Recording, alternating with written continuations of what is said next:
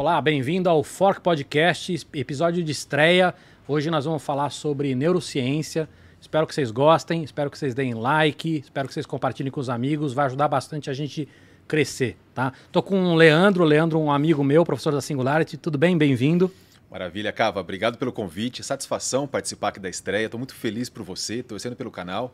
E vamos bater um papo para essa galera aí e responder as, as dúvidas. Legal. Ô, Leandro, antes de apresentar você direitinho, você ficou devendo camarão para mim. Eu fui dar uma palestra em Floripa, você estava morando lá, me prometeu o melhor camarão do Brasil e tudo, não cumpriu.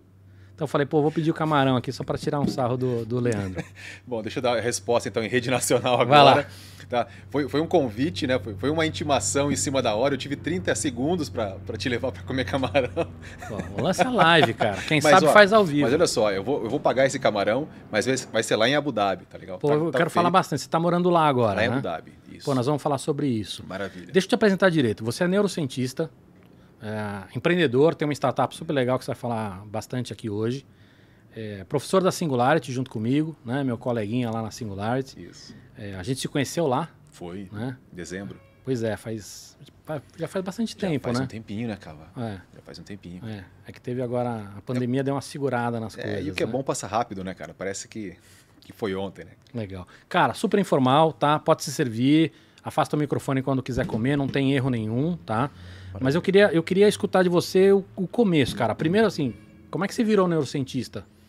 era uma coisa que você já pensava? Porque, pô, imagino que pela tua idade não, não se falava sobre isso quando você era moleque. Não, você não devia saber da existência dessa profissão. Não, você tem razão, Cava. Foi a minha primeira graduação é administração, né? Eu fiz um MBA em marketing. Tá passando tinha aqui, eu uma... servir aqui. Legal. Eu tinha um MBA em marketing e trabalhava com gestão. Tra trabalhei por 11 anos numa multinacional. E quando eu, eu cheguei a, eu tive contato com o que nós chamamos de neurociência aplicada ao consumo, eu vi que aquilo, cara, que hoje é chamado de neuromarketing, né? Aquilo poderia mudar de uma forma muito, muito quando, forte. Quando foi isso, Leandro? Ah, por volta de 2012, 2010. Tá. 2010. Então, aquilo, aquilo foi muito diferente para mim, né? Porque o marketing, ele, ele trabalha uma, uma, uma linha já, subjetiva. Já, já, era um assunto... Eu, eu lembro que no, eu, num dos meus livros, acho que o livro saiu em 2006, eu já falava sobre neuromarketing. Uhum mas ainda era uma, uma, uma, promessa, mais do que uma realidade. Isso. Nós não tínhamos ainda acesso, né, Cava? A teoria já existia, mas nós não tínhamos acesso, principalmente à tecnologia. Rastreamento ocular, é, é, identificação de atividade eletrodérmica, eletroencefalograma, nós não tínhamos acesso a essa tecnologia, tínhamos acesso à teoria. Quando você fala que não tinha acesso é porque era tudo muito, muito caro, caro, Tudo muito caro, tudo muito... E não só caro, né? nós não sabíamos operar essa tecnologia, pouquíssimas pessoas sabiam. Então, quando eu percebi que aquilo podia impactar Porque ela, no mercado... ela era usada para a medicina mais... de realmente ver o... É, para medicina, mas ela foi para o marketing também. Mas quem tinha acesso eram as grandes empresas. Uhum. Então, eu fui estudar a fundo isso na linha da neurociência aplicada ao consumo. Então, melhorar embalagens, melhorar a experiência de loja, é, a questão de, de venda, né, convencimento, em persuasão. Então eu entrei por conta disso. Então eu tive um laboratório, tá? ele chegou a ser um laboratório bem reconhecido no Brasil, até porque eram poucos, né, cara? Então nós fazíamos pesquisas em contexto de consumo, para entregar dados para o marketing. O marketing tem uma teoria muito legal chamada AIDA, né? Atenção, interesse, desejo, ação. Sim. Só que o marketing nunca conseguiu quantificar esse AIDA. Sabia que existia, mas não tinha dados. E aí a máxima da, da estatística, né? Quando não se tem dados, você tem só uma opinião. Independente se você é engenheiro, médico, administrador. Mas, ô Leandro, vamos lá. É, eu, eu, eu sou uma agência, eu fiz um comercial de TV e eu quero saber se os consumidores estão estão gostando desse comercial, se isso está ativando o desejo na cabeça uhum. deles. É, é, isso que é vocês estavam fazendo. É isso aí, é isso aí. Então, você consegue trabalhar com predição. De repente, antes de lançar aquela campanha, aquele material, aquela embalagem, você faz um pré-teste e para avaliar a Sim, persuasão. Hoje é feito um, com exaustão isso. Hoje é né? feito de é. uma forma bem, bem ampla. Mas naquela época era muito, era muito Star Wars. Né? Então, mas eu percebi que aquilo poderia ameaçar o meu mercado. Então eu entrei por sobrevivência. Quando, quando nós trabalhamos com isso, de fato era muito novo, até hoje é muito novo no Brasil. E teve uma aceitação interessante, só que nós fizemos isso antes do tempo. Fizemos isso cedo demais. Hoje nós estamos mais evoluídos, é mais, mais mais, mais fácil de você ter acesso e trabalhar. Mas na época era bem difícil. Isso é um erro que eu cometi muito, você imagino cometeu muito, muitas pessoas, muitos amigos nossos, profissionais cometeram muitos erros. A gente a gente vê a oportunidade muito muito mais cedo do que outras pessoas. Começa a empreender. Eu abri minha agência digital em 94, finalzinho de 94. Em 2001 a internet tinha uh, 6 milhões de pessoas no Brasil. Né? Então, é, a gente começa antes demais, né? Uhum. É, agora o pessoal está falando que podcast está na moda. Pela, acho que pela primeira vez eu estou fazendo alguma coisa que está na moda na, na hora certa, né? Mas continua. Mas, aí você estava no, no, fazendo neuromarketing para campanhas. Isso. Aí eu convidava alguns alunos para participar do laboratório, até porque para democratizar o acesso, mostrar o, que, o potencial daquela tecnologia toda. Né? E num daqueles dias, tinha uma pessoa, tem uma pessoa chamada Andressa Roveda, que hoje é minha sócia, ela era psicóloga, é psicóloga, né, neuropsicóloga, também me ajudava nas pesquisas, né, principalmente na linha qualitativa. Ela chegou para mim um dia no laboratório e falou: Leandro, nós temos tanta tecnologia legal aqui, né, tanta coisa interessante, que só empresas de ponta têm acesso. Não daria para pegar essas tecnologias e ajudar as pessoas? Eu olhei para ela assim e falei: peraí, Andressa, mas nós não estamos ajudando, né? Mas não é isso que faz o marketing ou não? É, então, não é exatamente esse o nosso trabalho, ajudar as pessoas a vender mais, a criar melhores experiências. Ela falou: não, eu queria ajudar de verdade. Mas o que é ajudar de verdade? Você queria ajudar quem? Aí ela disse: eu queria ajudar os autistas. Eu falei: olha só, cara. Na verdade, o que ela estava me fazendo, fazendo era me chamando para um propósito maior. É, utilizar aquela tecnologia para uma causa nobre. Não que o consumo não seja, mas que existia uma, uma necessidade maior na linha da saúde, por exemplo. É, eu não sabia o que responder na época, né? Claro que eu aceitei a, a ideia de avançarmos naquela, naquela ideia, mas nós não tínhamos a resposta. O que nós fomos descobrir é que existia uma linha de utilizar a tecnologia, por exemplo, rastreamento ocular, né, para identificar sinais do autismo e gerar dados. Mas é, é tudo muito caro. Aí vem a Singularity na minha vida eu descobri, já, tinha um sonho de fazer aquele curso da Singularity, né? aquele de três meses, uhum. que todo brasileiro, boa parte do Brasil tem, tem aquele sonho. Que os caras falam que é na NASA. Isso, exatamente. Então eu já vinha estudando a, a Singularity por um tempo. E quando eu fui criar essa, esse produto com a Andressa, eu utilizei uma das metodologias que nós chamamos de 6Ds na Singularity, hoje nós Sim. ensinamos.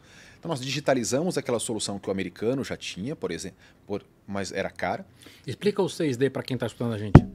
O 6Ds é uma metodologia da Singularity, né, que ela explica na, na linha da inovação como são seis passos, né, ao, onde o primeiro é a digitalização, porque quando você tem algo físico, né, é super difícil de você escalar. Sim. Então o primeiro passo seria digitalizar, para no último passo democratizar o acesso. Na nossa linha da Singularity, como você bem sabe, né, um dos grandes, ou um, o maior, talvez o maior problema da humanidade é a escassez de recursos, recursos naturais, entre outros. Ah, o 6Ds ele torna a, aquele recurso que ele é escasso em, em abundante. Sim. Como é que ele faz isso? Utilizando a tecnologia como ferramenta. Então, o que, que era escasso para a gente? O acesso àquele, àquela forma de detectar o autismo. Nós só tínhamos então que trabalhar a usabilidade para torná-lo democrático. Mas aí vamos lá. É... Primeira pergunta é: qual era a dificuldade? Era identificar quem é autista ou não? Era identificar, porque olha, olha a dificuldade que nós tivemos. Qual foi a ideia, né, Cava? São várias dificuldades no autismo. É um diagnóstico clínico, é um dos maiores enigmas da medicina. Ou seja, é um médico que olha e fala pelos, pelas características, pelos sinais. Exato. E, eu, e, e essa, essa pessoa tem um, um, grau de autismo. Isso. Ele tem. É o médico quem diagnostica, né?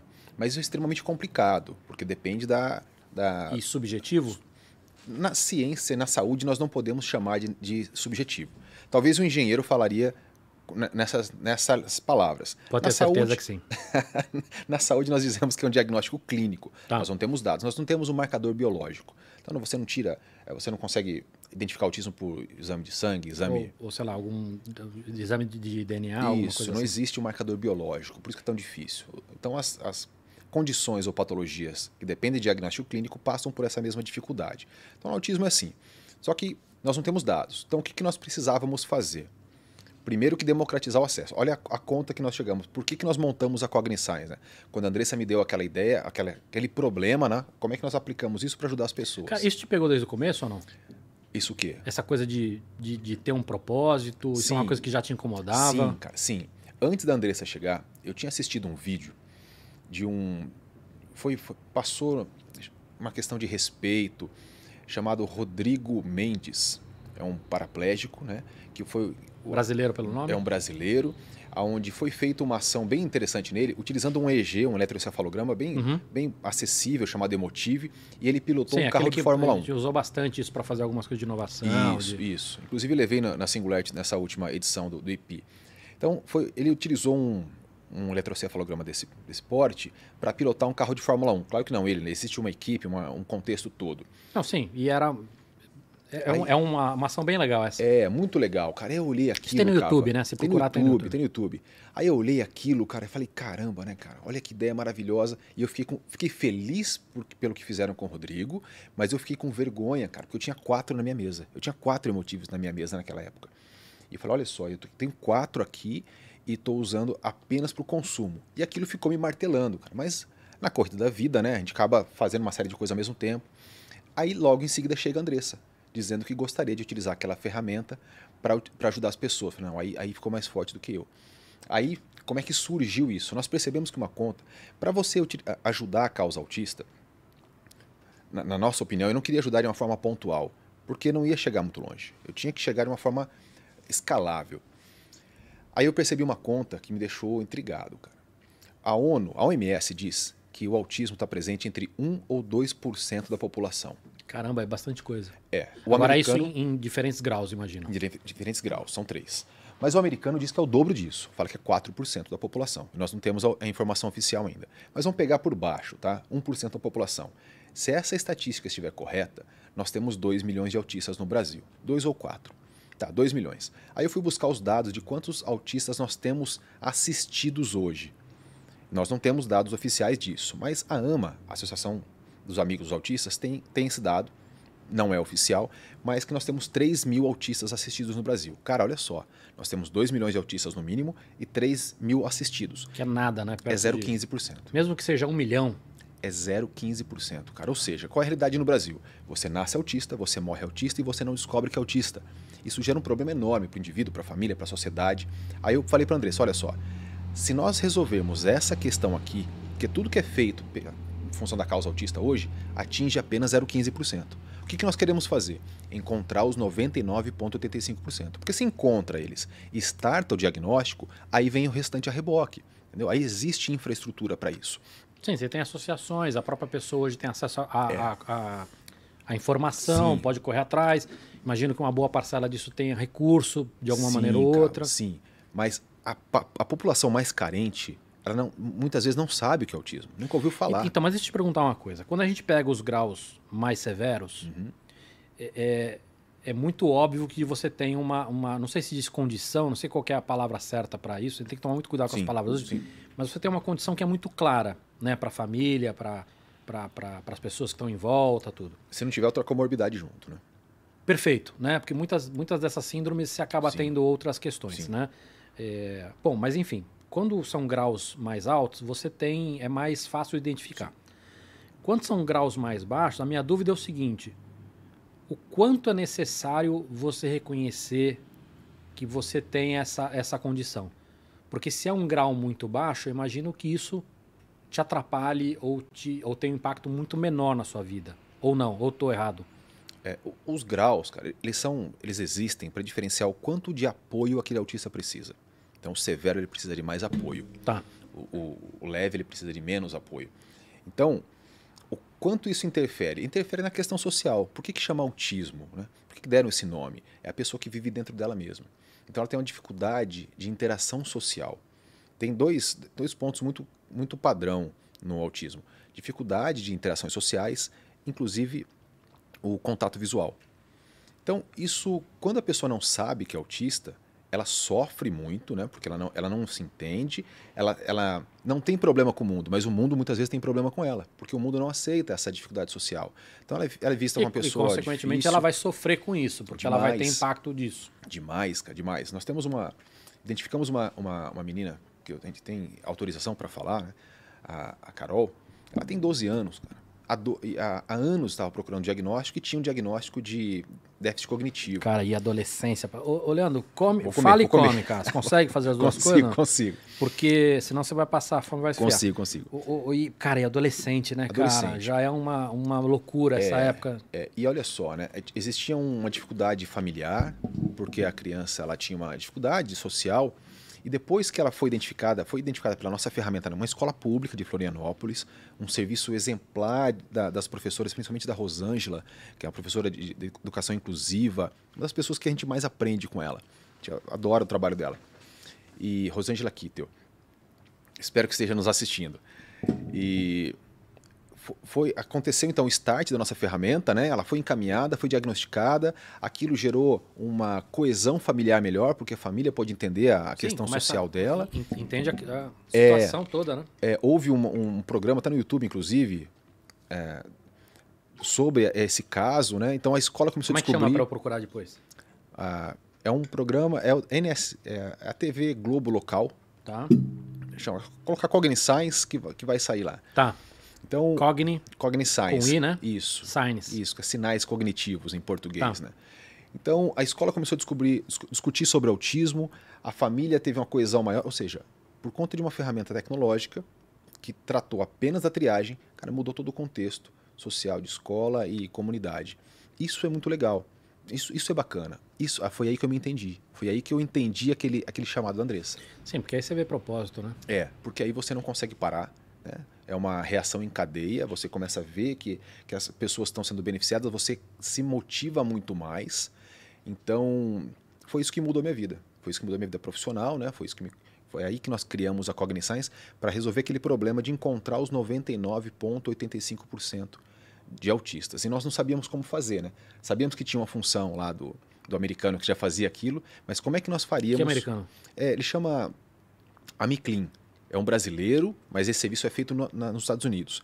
Utilizar eye tracker para, para investigar Tá, isso autismo. que, eu, isso que eu queria saber. Vamos lá. Como é que, como é que você reconhece? Você tem ah, uma câmera apontada no olho para ver para onde o olho está ah, olhando. É, é, primeiro a gente faz o seguinte: como é que o médico identifica o autismo? Ele aplica alguns protocolos de saúde já pré-estabelecidos, conhecidos pela comunidade científica. Nós pegamos esses mesmos protocolos, só que digitalizamos, para não o médico responder, mas para o pai e o professor responder. Só que para isso tivemos que trabalhar a usabilidade desse protocolo. Não dá para trabalhar na linguagem técnica. Aí nós criamos um personagem chamado Vera, que representa as mães do- dos autistas. Na verdade, Vera é um acrônimo de Virtual Empathic Robot Assistant.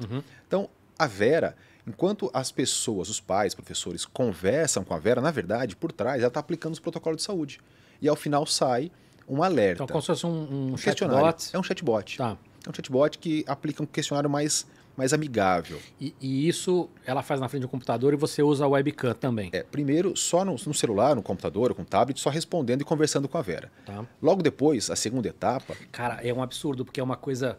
eh, Sem desmerecer, tá? Pelo amor de Deus. Claro. Mas é uma coisa tão banal de digitalizar isso Simples. e, e ganhar escala, né? Simples, cara, simples. O que nós trabalhamos é a usabilidade e inversão do fluxo. Ah. Ao invés de esperar a pessoa no consultório que só 015 vai, Não, é uma loucura que assim, aquilo- a quantidade de, de soluções que a gente poderia criar só Inúmeras. olhando para coisas assim, né? São- Inúmeras, inúmeras. Foi aí que nós entramos. Tá, aí você aplica os protocolos que são os mesmos protocolos aplicados nos consultórios. Mas o que mais que o médico faz, o psicólogo faz no consultório? Ele vai brincar com aquela criança para ver se ela tem contato visual, se ela tem eh, dificuldade por situações sociais, se responde pelo nome. Que idade? A janela de, de oportunidade do autismo é até os três anos. Nós O que, que você chama de janela de oportunidade? Para ter algum tipo de É, tratamento? se, se o autismo foi diagnosticado até os três anos, as chances de ajudar aquela criança é- Tá, são então, muito maiores. Para você ter estímulos que vão ajudar o desenvolvimento cerebral, é isso? aí acontece o diagnóstico e o tratamento. O tratamento então- vai estimular. A partir dos três anos. Antes dos três anos, até Então, os três A anos. partir dos três anos, a- você fica muito mais limitado para que você- esses Isso. estímulos tenham um impacto real, é isso? fica Tá. mais limitado. O cérebro da, da, da, da criança, ela geralmente se forma até os seis, né? Uhum, E até os três você tem essa, essa questão, é isso? Tá. isso aí. Deixa eu aproveitar, bota a câmera em mim, Focas. Ó, Diego Focas, nosso diretor, para quem não conhece ainda, né? Manda em chat. Focas, tudo bem por aí, meu? Tudo ótimo. Tá confortável ou não? Já aprendeu a mexer nos brinquedos aí? Aos poucos a gente vai pegando a- a- dia a dia. É, maravilha. Bom, quem tiver aí, se tiver alguém aí nos escutando, né? Entramos de sopetão, manda, manda comentário, vê se gosta do, do cenário. Quero saber se vocês estão achando, né? Se, se tá muito escuro, se tá muito claro, se eu tô muito careca, menos careca, enfim. Mandem perguntas também pro Leandro, tá? Pra gente poder interagir. Vai ser bem legal. Leandro, continua. Aí, beleza. Aí cê, vocês digitalizaram essa primeira etapa. Uhum. E aí, próximo passo? Próximo passo é aquilo que eu estava comentando. Isso, isso, isso, essa primeira etapa já começou a vir resultado ou não? Já, já começou? Já começou, já começou.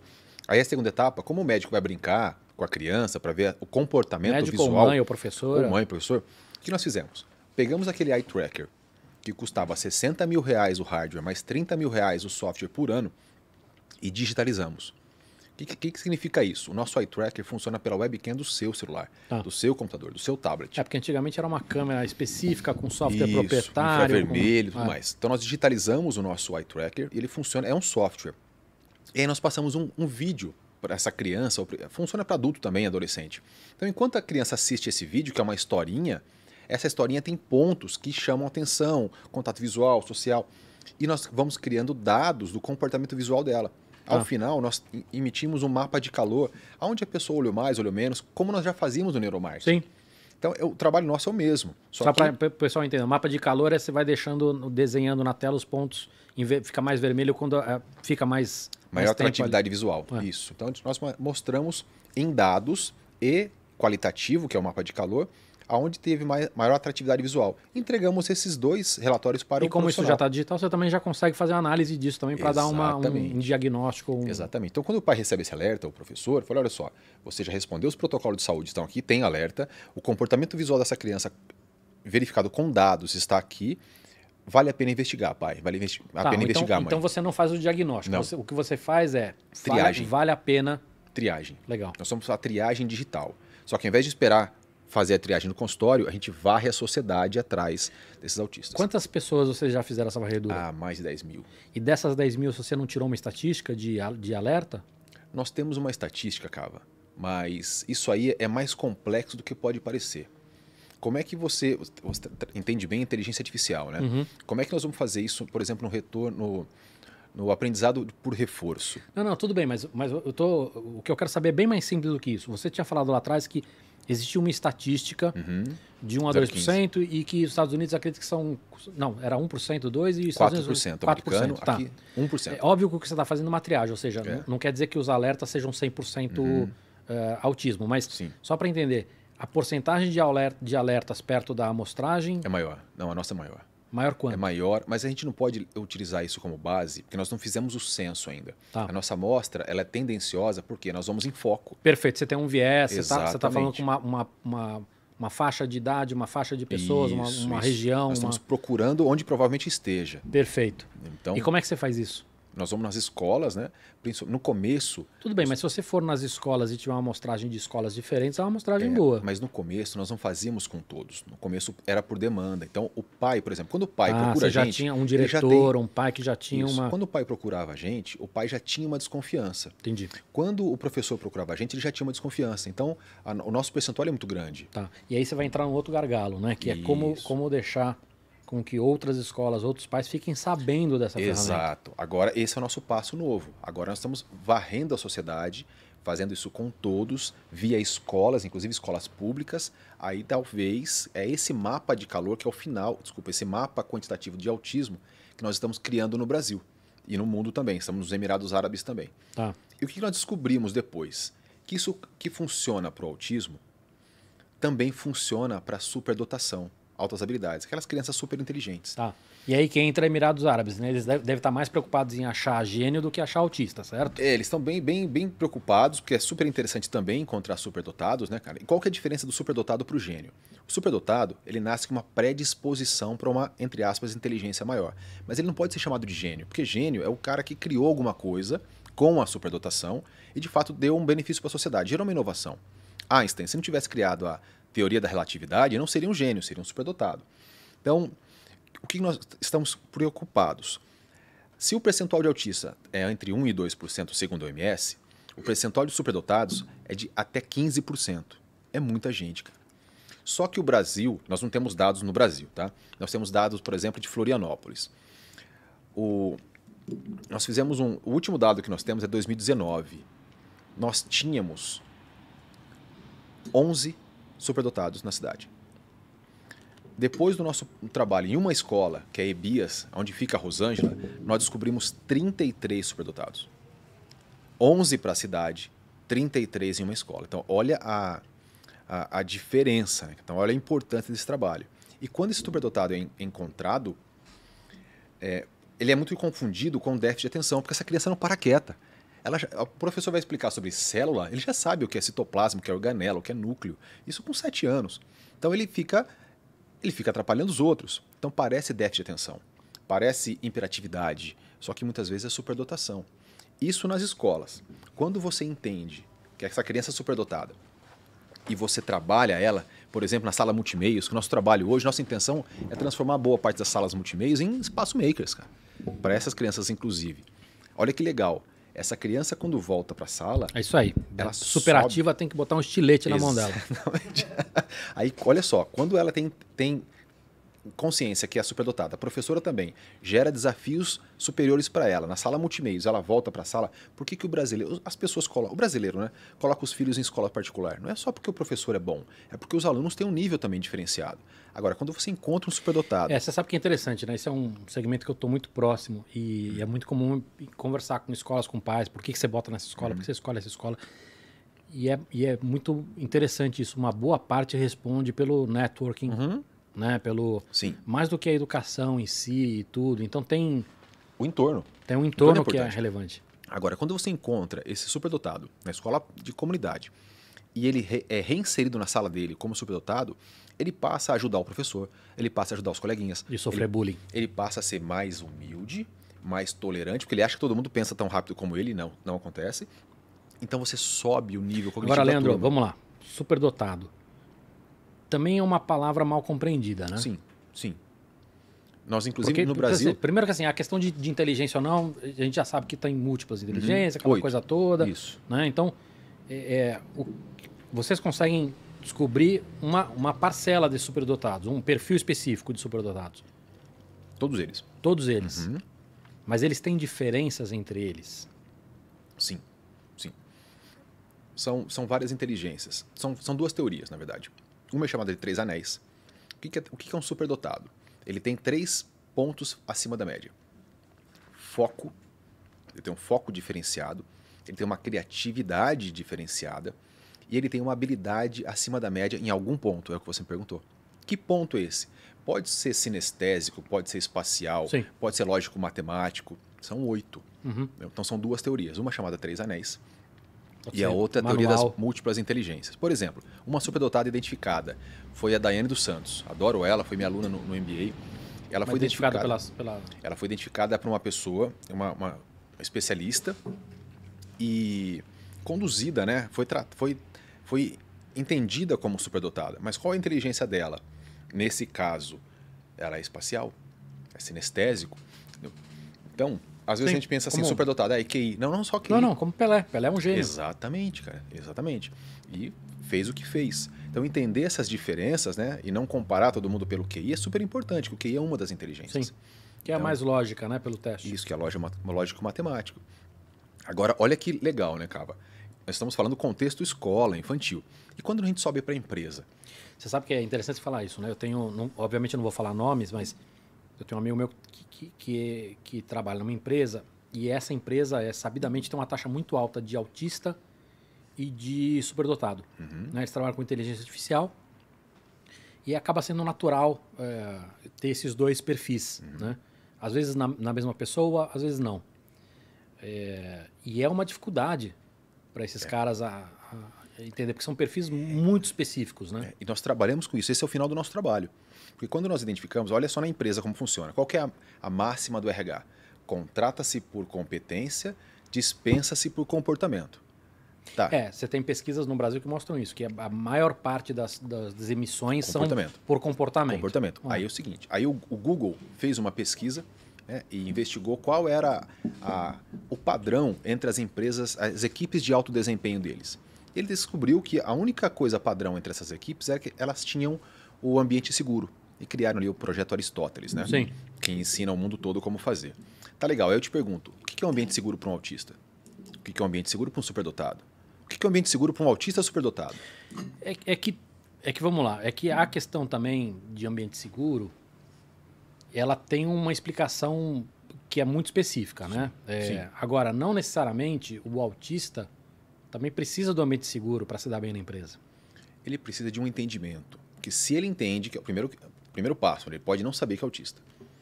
A empresa pode não saber que ele é autista. E aí? Como é que ele é conhecido? Ah, a pessoa antissocial, aquele que almoça sozinho, aquele que, que não gosta de. não tem amigos. Aí é o comportamento que o RH às vezes não, não, não é o gosta. programador, né? É o programador. Ele é mal compreendido. Ele não tem problema com o mundo, o mundo que às vezes tem problema com ele. Ele acha Agora, isso, né? Quando nós geramos esse conhecimento, tanto na, na, na, pessoa, como na família, como na empresa, essa pessoa ela pode ser um super funcionário se trabalha de repente com lógica matemática. Por quê? Não, isso que você está falando é, é assim. É, você aloca de forma inteligente. Você, assim como a gente fala de uma criança para a empresa, você entender a pessoa é fundamental. Né? Mais, do que, mais do que a empresa entender ela, ela também entender Exato. que ela O precisa. autoconhecimento é importante. Sim. Agora, olha só. Quando o autista ele é alocado de uma forma inteligente, não no balcão, que às vezes ele pode ter dificuldade social, Uhum. mas como programador, como você falou, ciência de dados, é, logística, cara, ele pode ser um super colaborador, se bem entendido. Agora, vamos pegar o superdotado. O cara é inteligentíssimo, pensa rápido. Muitas vezes ele tem problema de, de hierarquia, aceitar a liderança. Agora, quando isso é trabalhado entendido, cara, pode gerar uma riqueza. Agora, olha o tamanho do problema. Se você não tem esse entendimento dentro da empresa, a empresa dispensa essas pessoas altamente produtivas. A empresa fica com uma equipe média. Dispensa uma máquina de moer talentos, cara. Por quê? Por falta de conhecimento. Então, esse é o nosso trabalho também. Não só identificar como triagem, mas capacitar a empresa, capacitar escolas para entender sobre isso. E, inclusive, o autista ele pode ser contratado pela, pela lei do PCD, né? Da pessoas com deficiência. Isso é lei, cara. Então, assim, existe uma, um rio de oportunidades que nós temos para autistas superdotados e para empresas cara, que está passando batido. Entra numa máquina de moer, nós dispensamos nossos talentos, muitas vezes eles vão embora do país, que são as pessoas que podem ajudar a gente a resolver problemas aqui, né? Ou a própria empresa. Então, essa é a nossa, é a nossa missão. Trabalhar não só a identificação, que começa a identificação na triagem digital, invertendo o fluxo, porque as pessoas não procuram consultório, não têm acesso a essa informação, nós digitalizamos a solução e varremos a sociedade. Essa é a nossa, nossa participação. Está bem feliz com o que nós estamos fazendo. Tem- temos muito para fazer, só que a partir de agora o que nós vamos fazer é com, com mais gente, com mais Então, parceiros. Deixa eu te perguntar uma coisa. Vo- Você, os equipamentos que você está trabalhando, né? Você falou de webcam e tudo, mas você, você tem uma série de equipamentos que você está usando para fazer, eh, pegar eletromagne- as ondas ele- eletromagnéticas do, do cérebro. Isso você já está usando também ou não? Na Cogni ainda não. Tá. Tá. Agora, me fala, onde entrou Dubai nessa história? Você está morando lá, como é que surgiu isso? Nós tivemos a felicidade de vencer todos os principais programas de startup no Brasil, nesses últimos três anos. Vencemos todos. O Acelerista da ONU, da Inovativa do Governo Federal, Artemisa aqui de São Paulo, Impacto Social, é, o Startout, fomos para a China, Xangai, Hong Kong, vencemos todos, graças a Deus. Isso também, por isso nós crescemos tanto. Nós não tivemos essa ideia sozinhos, nós fomos melhorando conforme passando por esses programas. E aí, existe uma Copa do Mundo das startups nos Emirados Árabes, que é um programa chamado TIP, Technology Innovation Pioneer. E qual que é a função? Por que, que os Emirados fazem isso? Porque, segundo eles, o petróleo vai ficar escasso em 2070. Sim, eles estão trabalhando ativamente para com cidades eles, eles inteligentes. precisam mudar a, a, Com... Quer mais suco, né? eu quero, cara. Aceito. Eles, estão, eles precisam mudar a matriz financeira do país. E estão pensando com bastante antecedência. Só que 2070 o petróleo vai ficar escasso. Porém, talvez nós não precisaremos do petróleo com tanta força como hoje, porque o carro elétrico está tá aí, né? Então, qual que é a intenção do, do país? Mudar a matriz financeira. Não só vender petróleo para o mundo, mas também vender tecnologia. Quem fez isso no passado? Florianópolis. Na verdade, todo mundo está fazendo isso, né? Todo mundo Todo menos mundo. o Brasil, né? O Brasil está tentando. A Florianópolis faz isso bem. Eu passei pelo São Porto de- iniciativas muito pontuais, cara. pontuais. É, eu Tem lá passei o, o Porto Digital, Porto Digital, passei, estava ontem no Porto Digital, fui muito bem recebido, mandar um abraço pro pessoal. E tem, tem pontual, de fato, nós temos que evoluir bastante nisso. Então, os Emirados fazem a mesma coisa, só que de uma forma mais agressiva, por conta do capital disponível, por conta da cultura também. Mas não é só isso, Leandro. É... Cara, dinheiro tem. Dinheiro tem no mundo inteiro. Isso aqui parece meio absurdo, mas dinheiro tem. A gente está botando fortunas aqui no Brasil em lugares. Não estou nem, nem uhum. falando das questões políticas, tá? Mas assim, Sim. quando dinheiro na iniciativa privada, se a gente pegar os últimos 20 anos, a gente colocou centenas de bilhões em indústrias moribundas. Então, uhum. dinheiro tem. Acho que o, o, que o que realmente faz diferença nesses lugares é estratégia. Uhum. Quando você olha para Singapura, quando você olha para a Coreia do Sul, quando você olha para Dubai, é estratégia. Né? De, de, colocar. Óbvio que também eles têm muito mais dinheiro, né? Sim. Mas eu não estou falando que a gente tem que equiparar. Isso é uma discussão muito frequente nossa, né, nas nossas conversas, de, do quanto a tecnologia vai ter impacto no futuro. A gente, a gente vive isso no nosso dia a dia, a gente dias. vê isso acontecer. É, a gente está falando de um impacto muito severo em geração e perda de PIB e geração e perda de empregos. Uhum. E quando você olha lá para fora, você tem, cara, Estados Unidos, China, Inglaterra, assim, boa parte do, do desses caras das, das, economias mais fortes colocando bilhões e bilhões todos os anos em várias tecnologias. Então, assim, é, 4 bilhões, 5 bilhões em inteligência artificial, 4 bilhões, não sei o que, impressão 3D, não sei quantos bilhões cidade inteligente, não sei quantos bilhões IoT, não sei quantos bilhões é, CRISPR, não sei quantos bilhões em é, computação quântica, não sei quantos bilhões. Cara, é, é, assim, todos os anos é bilhões e bilhões Sim. e bilhões. Aqui é zero. Ah, puta, tem lá 40 milhões, 60 milhões em IoT de reais. Uhum. Né? Assim, a distância que a gente tem dos caras é, é assustadora. Então, eu não estou falando que a gente vai chegar nesses casos que a gente não tem essa grana. Uhum. Mas a gente tem dinheiro e não está botando. É, que é uma, uma, uma, vivência que eu tive em Xangai. Nós fomos para Xangai em dezembro, último dezembro antes da pandemia. Pela Cogniscience por ter vencido o programa Startup Brasil. Conhecemos várias incubadoras, aceleradoras, é, as melhores e maiores do governo. E uma lição me ficou, Cava. Teve uma aceleradora em Xangai, que é a principal deles, que a pessoa que nos apresentou disse o seguinte: olha só, quem tem uma pessoa, a pessoa mais influente na China não é o presidente, é o presidente do partido chinês. E ele vem para cá, no caso Xangai, naquela incubadora, aceleradora, ele vem para cá uma vez por ano e passa 10 dias em Xangai. O primeiro lugar que ele vai em Xangai é esse lugar aqui. O que, que ele precisa saber? Ele quer saber, durante o nosso trabalho do ano todo, quais são as startups que têm potencial para virar unicórnio na China. É só isso que ele precisa saber. Porque a partir dali, o, o governo pega aquela startup e levanta ela, e dá infraestrutura. Então, eu não estou comparando dizendo que é certo ou errado. Não, até porque você tem muita coisa ruim lá, mas. Isso. Estamos falando desse, dessa linha de, de aceleração e fazer acontecer uma empresa de base tecnológica. Quando eu ouvi essa história, eu falei: caramba, né, cara? É isso que eu preciso. Porque enquanto eu estava numa guerra aqui, subindo um degrau de cada vez, existia um buraco de minhoca com, lá fora. É, e com tudo contra, né, cara? É, existia um buraco de minhoca lá fora que, pelo simples fato de você passar, muda a sua vida. E talvez você nunca chegue naquele, naquele, naquele momento, né? Então foi aí que nós decidimos internacionalizar. E foi uma coisa que mudou nossa vida, por quê? Qual que é o caminho comum? Faça sucesso no Brasil, depois tente lá fora. Nós fizemos o contrário.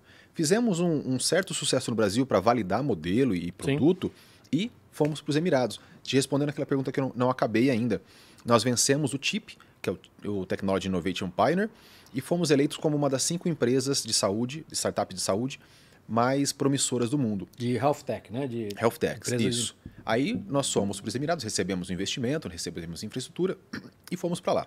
Então, a partir de lá, só que o contexto é diferente, né? Você faz em função de, do governo. Desculpa. Só que o modelo que nós aprimoramos lá, nós estamos trazendo de volta para o Brasil. Ao invés agora de oferecer apenas para o pai, nós estamos fazendo de uma forma escalável. Nós estamos entrando em escolas públicas, então eu estou visitando o governo. Nós não vendemos para o governo. O governo é o nosso canal, é o nosso parceiro para liberar o acesso, é um vetor para que nós cheguemos nessas, nessas crianças, adolescentes e também empresas. Sim, vira um acelerador mesmo, né? Isso. Então foi aquele modelo de fora que nós vimos a primeira vez na China, estamos vendo nos Emirados. Olha só, dá para adaptar isso aqui para o contexto brasileiro. Mas o caminho é, que nós fizemos, que foi o contra-intuitivo, né? Primeiro internacionaliza e depois vem para o Brasil com infraestrutura. E é o que hoje que a gente faz? Nós trazemos, inclusive, know-how de lá para cá, outro trabalho que eu tenho, né? Eu sou emissário do, de um evento chamado, uma iniciativa do governo de Dubai chamado Global Grad Show. É um, uma iniciativa do, do Emirado de Dubai que fomenta, que incentiva o empreendedorismo nas universidades.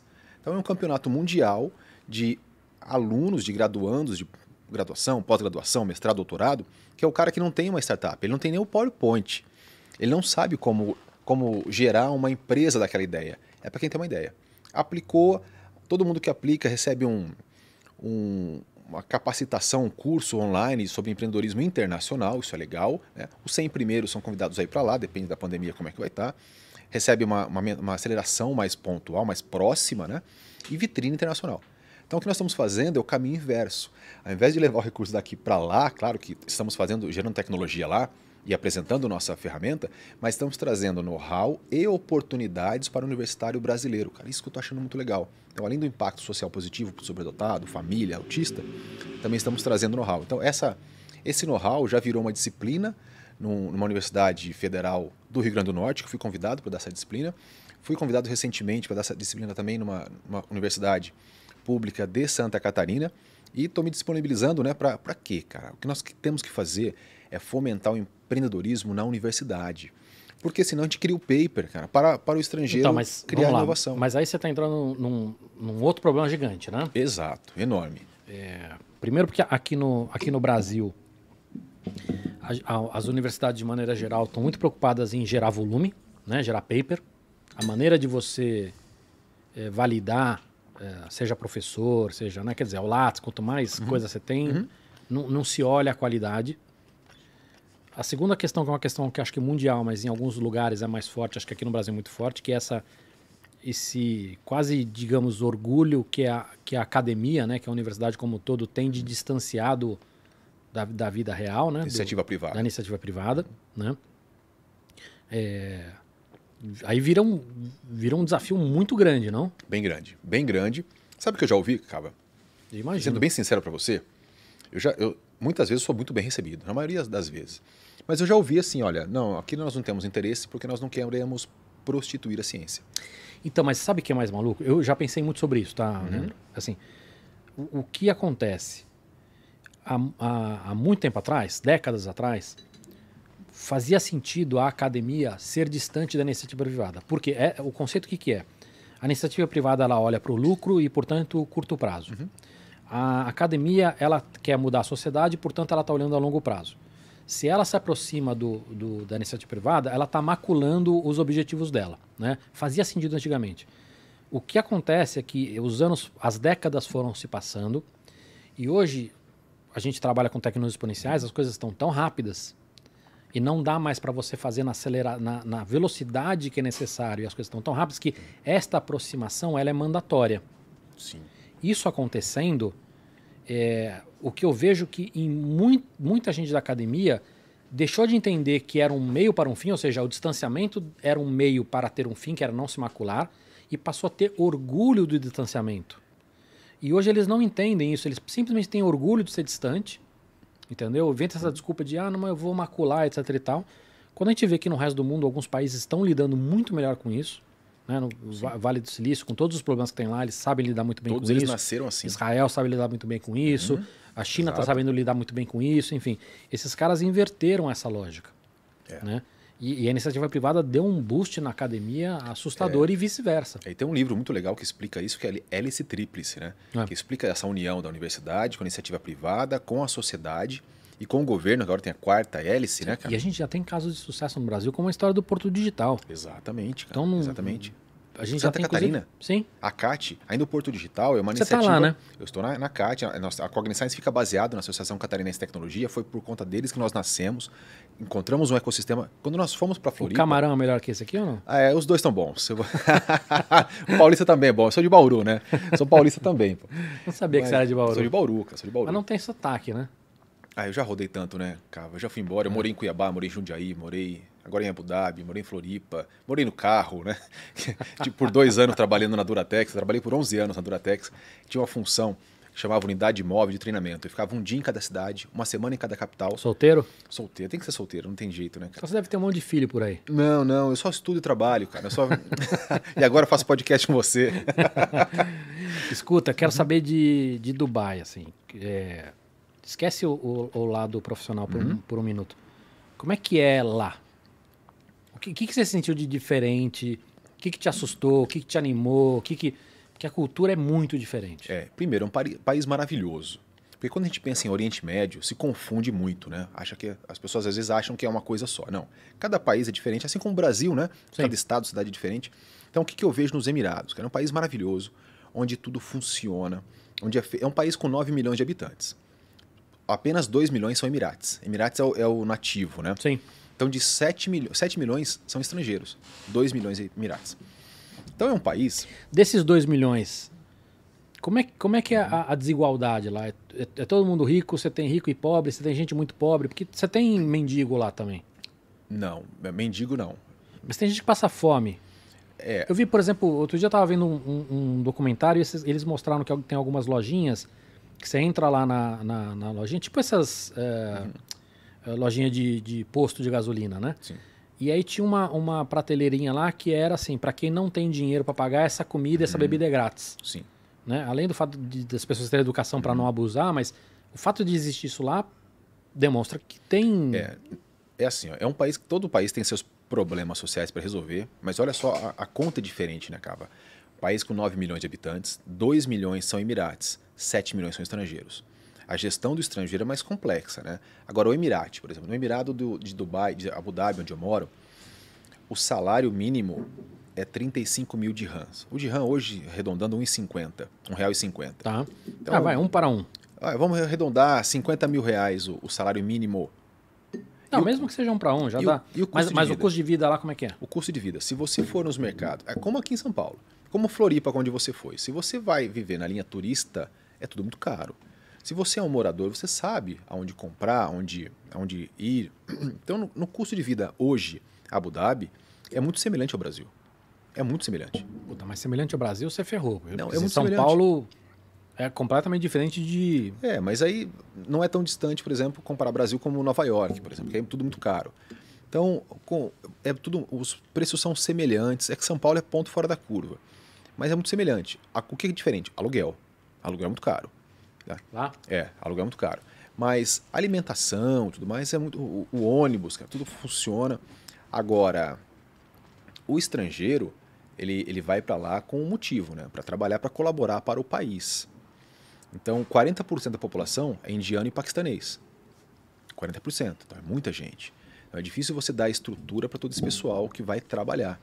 Então, eu não tenho acesso nessas informações, eu não tenho. Mas detalhes. você não vê na rua? Não vê na rua. Não vê na, pelo menos por onde eu passo, né? Eu também sou limitado, eu vou da casa para o trabalho, passei um pouco também, mas você não vê na rua. E todo mundo fala inglês lá ou não? Todo mundo fala inglês. E é um inglês fácil de falar, né? Porque é mais complexo você falar inglês com inglês, né? Inglês com americano. Uhum. Mas ali é, o inglês é a segunda língua para todos. Então o inglês funciona bem. Né? Árabe, poucos, só, somente os Emirates, né? O que, que tem lá de diferente que você.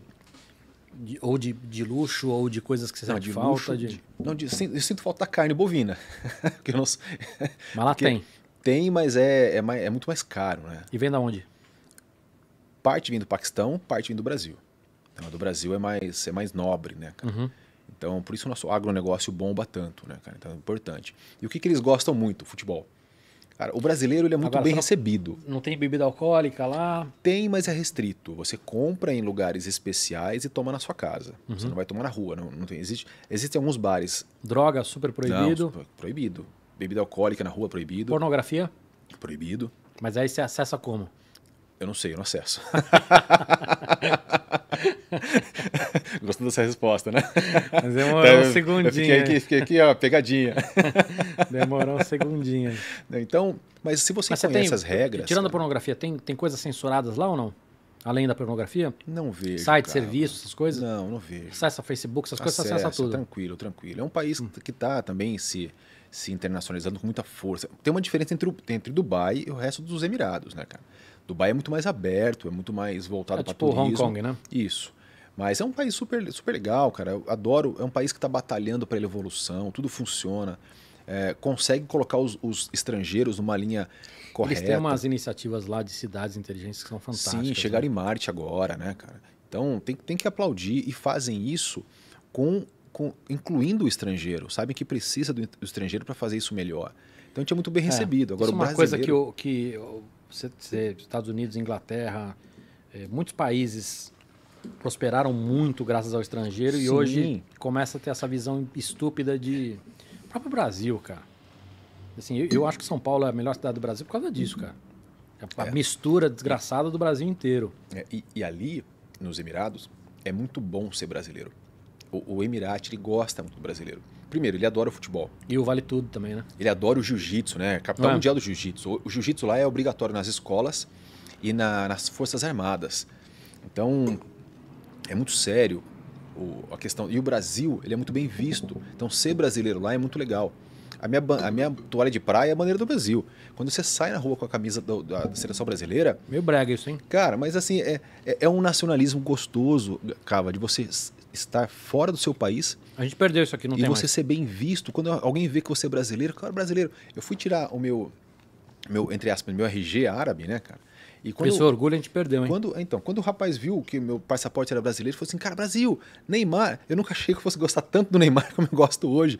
Que ele, ele, ele abre tantas portas pra gente lá, porque o pessoal gosta do futebol, gosta do jiu-jitsu, gosta do jeito criativo e, e acessível do brasileiro, cara. Quem que tá bombando lá no Jiu-Jitsu? Não, no jiu-jitsu. Bom, jiu-jitsu nós é temos o- 10 mil brasileiros lá dando aula de jiu-jitsu, né? Caramba, cara. 10 mil 10 brasileiros, é. É o Cara, é grande muita coisa, porque numa população de. Você falou 9 milhões, né? 9 milhões. 10 mil brasileiros com um salário de 15 mil de RAM, 25 mil reais por mês. Então, assim, é, é- o brasileiro ali é muito bem valorizado. Eu me sinto muito feliz ali por ser brasileiro. Porque às vezes brasileiro em outro país você fica meio, meio restrito, né? Ali não, cara. Ali. Então, o brasileiro não precisa nem de visto, né? Para entrar nos Emirados. Ele pode entrar sem visto. São poucos países que não precisam de visto ali. E o brasileiro é um deles. Então, é, é muito gostoso ser brasileiro ali. E o que, que falta lá? Ar-condicionado na rua? Não, é, na rua sim. 50 graus, né, cara? Nunca Tá tinha batendo- visto bate 50, né? Bate 50 graus, bate 50 graus. Mas tem, muita infraestrutura. 50, 50 graus é, é de, de sensação térmica, né? Ou dá, Não, na, às dá vezes dá, relógio dá mesmo. mesmo, cara, dá mesmo. E muito úmido. Mas eu passo mais A frio lá. ferra, né? É, eu, eu passo mais frio nos Emirados do que eu passo no Brasil, porque tudo tem ar-condicionado, muito gelado. Então eu ando de Ah, tá. blusa. Você passa, do- ar- passa frio durante o dia, né? é, porque tudo tem ar-condicionado. Tem infraestrutura, passarela com Tá. E ar, ar-condicionado. é, e ar-condicionado bom, né? É, para você atravessar a avenida tem passarela. É cara. uma delícia isso, cara. Então é, é diferente. Agora, o que, que é bom? Você vê que é um país que está buscando evoluir. Por quê? Porque talvez a matriz energética está chegando ao fim. É, a Então- questão não é nem se está chegando ao sim, mas você, percebe que os caras estão trabalhando ativamente para andar para frente, muito, entendeu? E trabalhando não só na visão deles, cara. Olha, precisamos de ajuda para trabalhar. Então, que- quais são as três linhas, né? É, a questão ambiental é muito forte. A questão ener- energética, por exemplo, a, não só a eólica, né, mas lá é muito forte a solar e talvez o, o hidrogênio daqui a pouco, verde, né? Uhum. E a questão da saúde, né? Então, e o- os Emirados é um país que não tem guerra. Então, isso também é importante salientar. É um país que não vive conflito. É um país que tem uma liderança muito forte e não se envolve em guerra, não perde tempo com isso. Então, consegue aceitar bem o estrangeiro, dar um, um ambiente seguro, de novo, voltando aqui pro, pro Aristóteles, né, cara? Uhum. Então, é um país, assim, que, que eu aprendo muito lá, viu, cara? Aprendo muito Ah, imagina, deve ser uma experiência é, fantástica. aprendo muito desse jeito certo de fazer, de colaborativismo, porque eu já vivia coisa parecida pelo colaborativismo em Floripa, né? Essa questão de fazer junto, porque a ACAT, a diferença da ACAT e do Porto Digital, o Porto Digital teve uma iniciativa governamental, também deu muito certo. A ACAT é uma iniciativa que teve, é, é o associativismo do, do catarinense, que nós vamos lá para somar. Os dois deram muito certo. Agora, na- nos Emirados, é uma iniciativa, é, é, um, é um- é uma iniciativa de Estado, né? não é de governo, de Estado. Uhum. Então eu pego, eu vejo a parte boa, né, cara? Eu sou um cara que vejo o copo meio cheio, né? Então, de repente, se você pegar outra pessoa para perguntar sobre o que more lá, seja meu vizinho, de repente ele pode te dar uma visão diferente, mas essa é a minha versão da história, né? Cara, eu quero falar mais sobre cérebro, tá? Vamos lá. Deixa eu perguntar, Focas, diretor, querido, como é que estão as coisas aí? Tem pergunta? Tem alguém nos assistindo? Temos, temos um o pessoal está acompanhando bem. É, o, o Volney Fausti, Faustini é, mandou excelente papo. Parabéns pela inici- iniciativa, está tudo nota 10. Que venham mais. É, temos também aqui comentários Valeu, do Volney, tem do Caio Wendel também, que diz, é, olha-se qualidade não só o volume dos papers. O índice de impacto é bem importante quando vocês estavam falando sobre o, o Brasil e os papers publicados aqui. Mas tá, tá, o pessoal está mandando umas, umas perguntas já começando, tá aquecendo, tá interessante. Legal, Se tiver alguma legal, legal. muito boa aqui, eu repasso para vocês. Maravilha. Cara, a gente entende muito pouco de cérebro ainda, né? Bem pouco, Caba. Mas o quanto, o quanto a neurociência evoluiu nos últimos 10, 20 anos? Cara, ele evoluiu muito, muito. Porque antes nós tínhamos dois modelos. Tínhamos o modelo de investigação em vivo e in vitro. Com a entrada da tecnologia, nós temos hoje a in sílico, Cara, que isso está aumentando muito a nossa possibilidade de entendimento. Mas nós mais não sabemos do que Mas sabemos. Em vivo é você analisar o modelo animal Sim. ali. Né? Em, in vitro é quando você pega e, entre aspas, aqui bem no português, claro, né? fatia o cérebro do modelo do, do animal, do, do roedor, do, e analisa em, em microscópio. In vitro, em sílico, é a digitalização desses processos e o estudo é, de forma digital no computador. Então você tem hoje enciclopédias para analisar uma série de coisas, de vias, e você consegue fazer predições. Uhum. Um dos maiores dificuldades, um dos maiores desafios nossos, né, ter o conectoma, que são todas as ligações do, nosso cérebro. Cara, fazer isso em, em, em sílico, desculpa, in vitro, é muito difícil. Então, a tecnologia ela está ajudando. Como é que nasceu a inteligência artificial? Né? Pra Agora, deixa, deixa eu te perguntar copiar. uma coisa. É, a, gente, a gente trabalha muito com animal, uhum. né? O quão diferente é o cérebro do animal do nosso, assim, o, o quanto a gente consegue fazer esse depara. Né? Por exemplo, a gente vê muita, muita experiência, obviamente, com animal. Uhum. Né? Tem, agora começa a ter algumas coisas com seres humanos, mas é muito delicado. Musk, é, muito, é, mas ainda é muito delicado, né? Ele, ele mesmo, a, a, linha principal é com porco, né? Inicialmente. É, mas o quanto, o quanto dá para esse aprendizado servir para o ser humano? Bom, primeiro que é, é, é fundamental fazer estudo em animal, né? Porque nós não podemos começar estudos em seres humanos. Então, quais são os cérebros mais, mais próximos? Então, o roedor, dependendo do estudo, ele tem, tem algumas semelhanças. Né? E nós temos também uh, o sagui, é um modelo muito legal. O, o, chimpanzé seria o melhor, né, cara? Mas quanto maior o, o, o, animal, mais dificultoso. Então, o sagui é muito utilizado em relação a, a, a estudos. Mais dificultoso por uma questão prática. Prática, exatamente. Prática, reprodução, é, Não, até de, de, de, de, quantas jaulas tem, tudo exato, segurar. Exato. Então, no, nos, nos, o sagui é muito utilizado, mas a maior parte geralmente são roedores. E, e onde estão essas pesquisas? Porque assim, imagino que alguns países tenham, tenham proibições em relação a isso. Sim, sim. Bom, existe um comitê de ética, né? Quando a gente fala, quando a gente fala de neurociência, nós temos uma linha diferente chamada de proteção chamada neuroética. E olha só, é a única área que tem uma ética separada. Né? Por exemplo, Separado do que, que você está falando? Não existe uma cardioética. Ah, tá. Você está dentro, da, dentro da medicina exato, tem uma. Exato. Então, dentro da medicina, da saúde, existe uma ética diferenciada para a neurociência. Por que isso tem que existir, Cava? Porque, é porque por conta daquela máxima do Descartes, né? Penso, logo existo. Né? Então, quer dizer, se você troca o coração de uma pessoa, será que você muda a razão de existir dela? Não. Se você fizer uma, um, um transplante, um, um, cara, não muda a forma dela existir, dela pensar. Mas dependendo do que você faça no cérebro daquela pessoa, no sistema nervoso central, cara, isso pode mudar. Então, por isso que existe uma, uma ética diferente para que a gente possa discutir esse tipo de coisa. Você sabe que tem, não sei se você acompanhou isso, tem um cara que, se não me engano, é da Columbia University, lá nos uhum. Estados Unidos. E ele, e ele começou a provocar agora, a dizer que a gente deveria ter o direito acho que é neuro, neuro rights, né? os direitos dos neurônios, e, e, e juntar isso na Carta de Direitos Humanos. Porque ele diz que, que a tecnologia estava sendo tão, tão rápido que a gente precisaria ter algumas regrinhas básicas, que seria direito à identidade, manter free will, né? Quer dizer, você manter o... o... Caramba, como é que fala? A... Fo... Abre o microfone aí, Focas. Livre-arbítrio? Boa, desculpa livre-arbítrio, você. É, privacidade, uhum. né? Porque a partir do momento que você, a gente vai chegar muito em breve conseguir identificar coisas, né? Você ter, você ter direito à privacidade, é, você ter proteção de, de bias, né? Uhum. De não criar soluções que de alguma maneira vai ter um viés. e tinha mais um que era acesso é, igual, né? Ou seja, ricos e pobres terem, porque senão você vai começar aumentar a capacidade de algumas pessoas, enfim. Mas, mas o que é interessante, não estou nem preocupado nos tópicos, mas é interessante como começa já a botar esse assunto de uma maneira de que, cara, a gente precisa começar a ter algumas regrinhas. Legal. Porque isso vai, nos próximos 10, 20 anos, vai ter, vai começar a ter impacto muito grande. Sim. Né? E o Val Harari fala isso também, né? É. Nesse último livro dele, Os 21 Toques para o século XXI, achei muito legal, é fácil de ler também mas menos espesso que o Homo Deus e o Homo Sapiens. É, os três são sapiens, legais. É, o Sapiens eu acho mais legal de todos. Os três são legais. Então, existe essa preocupação, eu acho super saudável essa discussão, viu, Cava? De levantar possibilidades, eu acho legal. Eu acho também, eu acho que os dois caminhos, né, é, seja o caminho da gente entender as dificuldades, desafios e perigos que a gente uhum. tem dessa tecnologia, e para isso como é que a gente se prepara, como é que a gente trabalha, como é que a gente discute para evitar isso, né? Sim.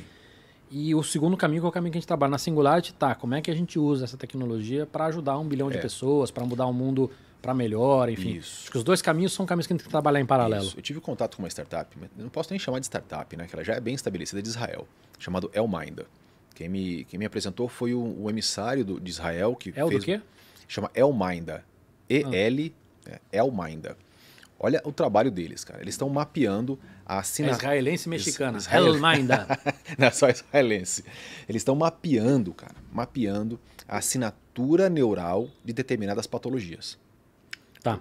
Porque dependendo da patologia, via uma tecnologia via eletrocefalograma, uhum. quando você, por exemplo, está depressivo, então qual, qual é o fluxo neural elétrico naquela condição? Eles estão identificando padrão. Por exemplo, depressão, a assinatura neural é essa, elétrica. Uhum.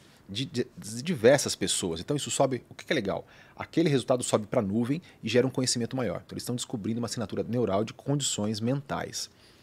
Cara, é, diagnóstico clínico, depressão. É, não, perfeito. E eu acho que isso tem. A gente consegue ver o lado positivo e o lado de desafio de risco, né? Também. De privacidade. Também. De... E a predição. Porque quando você pega muitas vezes essas condições, é, é tarde demais. Pode ser muito tarde, né? Sim. Vamos pegar também Parkinson. É, não, depressão, cara. Depressão. É, um, é, um, é um, gente que se mata. Exatamente. E, então, que, e, que, meu, muita gente próxima fala, puta, eu não sabia. Exatamente, não, não, não demonstrava, mas internamente estava um transtorno. Sim. Então, a tecnologia ela pode, pode ser utilizada para isso. É claro que isso em mãos erradas, né, isso pode ter dificuldade, como tudo, né, cara? Como tudo na, na vida.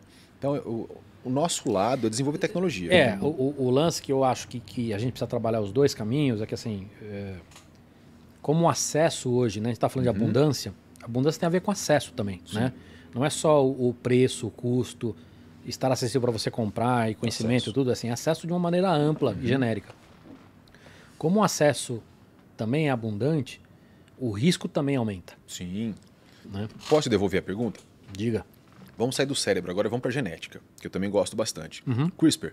Tá. O CRISPR é acessível, tá? De, de... Ele, ele, ele, é acessível tanto em facilidade quanto em custo. Exato. Então, inclusive, você tem é, documentários... Explica, explica né, o que é CRISPR para quem está escutando a gente. Não, agora pergunta para você. Agora tá explica para... Eu acho que a maneira mais fácil de explicar seria dizer que é a edição genérica do genética do futuro. Isso né? aí, isso aí. É, basicamente, esses caras conseguiram descobrir uma maneira muito simples de você poder é, tirar um gene ou trocar um gene ou adicionar um gene. Editar né? um gene. É, também. né? Então, uhum. se eu consigo descobrir para você que tem um gene ali que está te causando um problema ou não importa, e uhum. eu consigo suprimir aquilo, Exato. ou eu consigo descobrir um gene, sei lá, vamos supor que tem um gene que faça o peixe brilhar e eu conseguiria adicionar esse gene que faz você brilhar e você passa a brilhar que nem esse, esse peixe.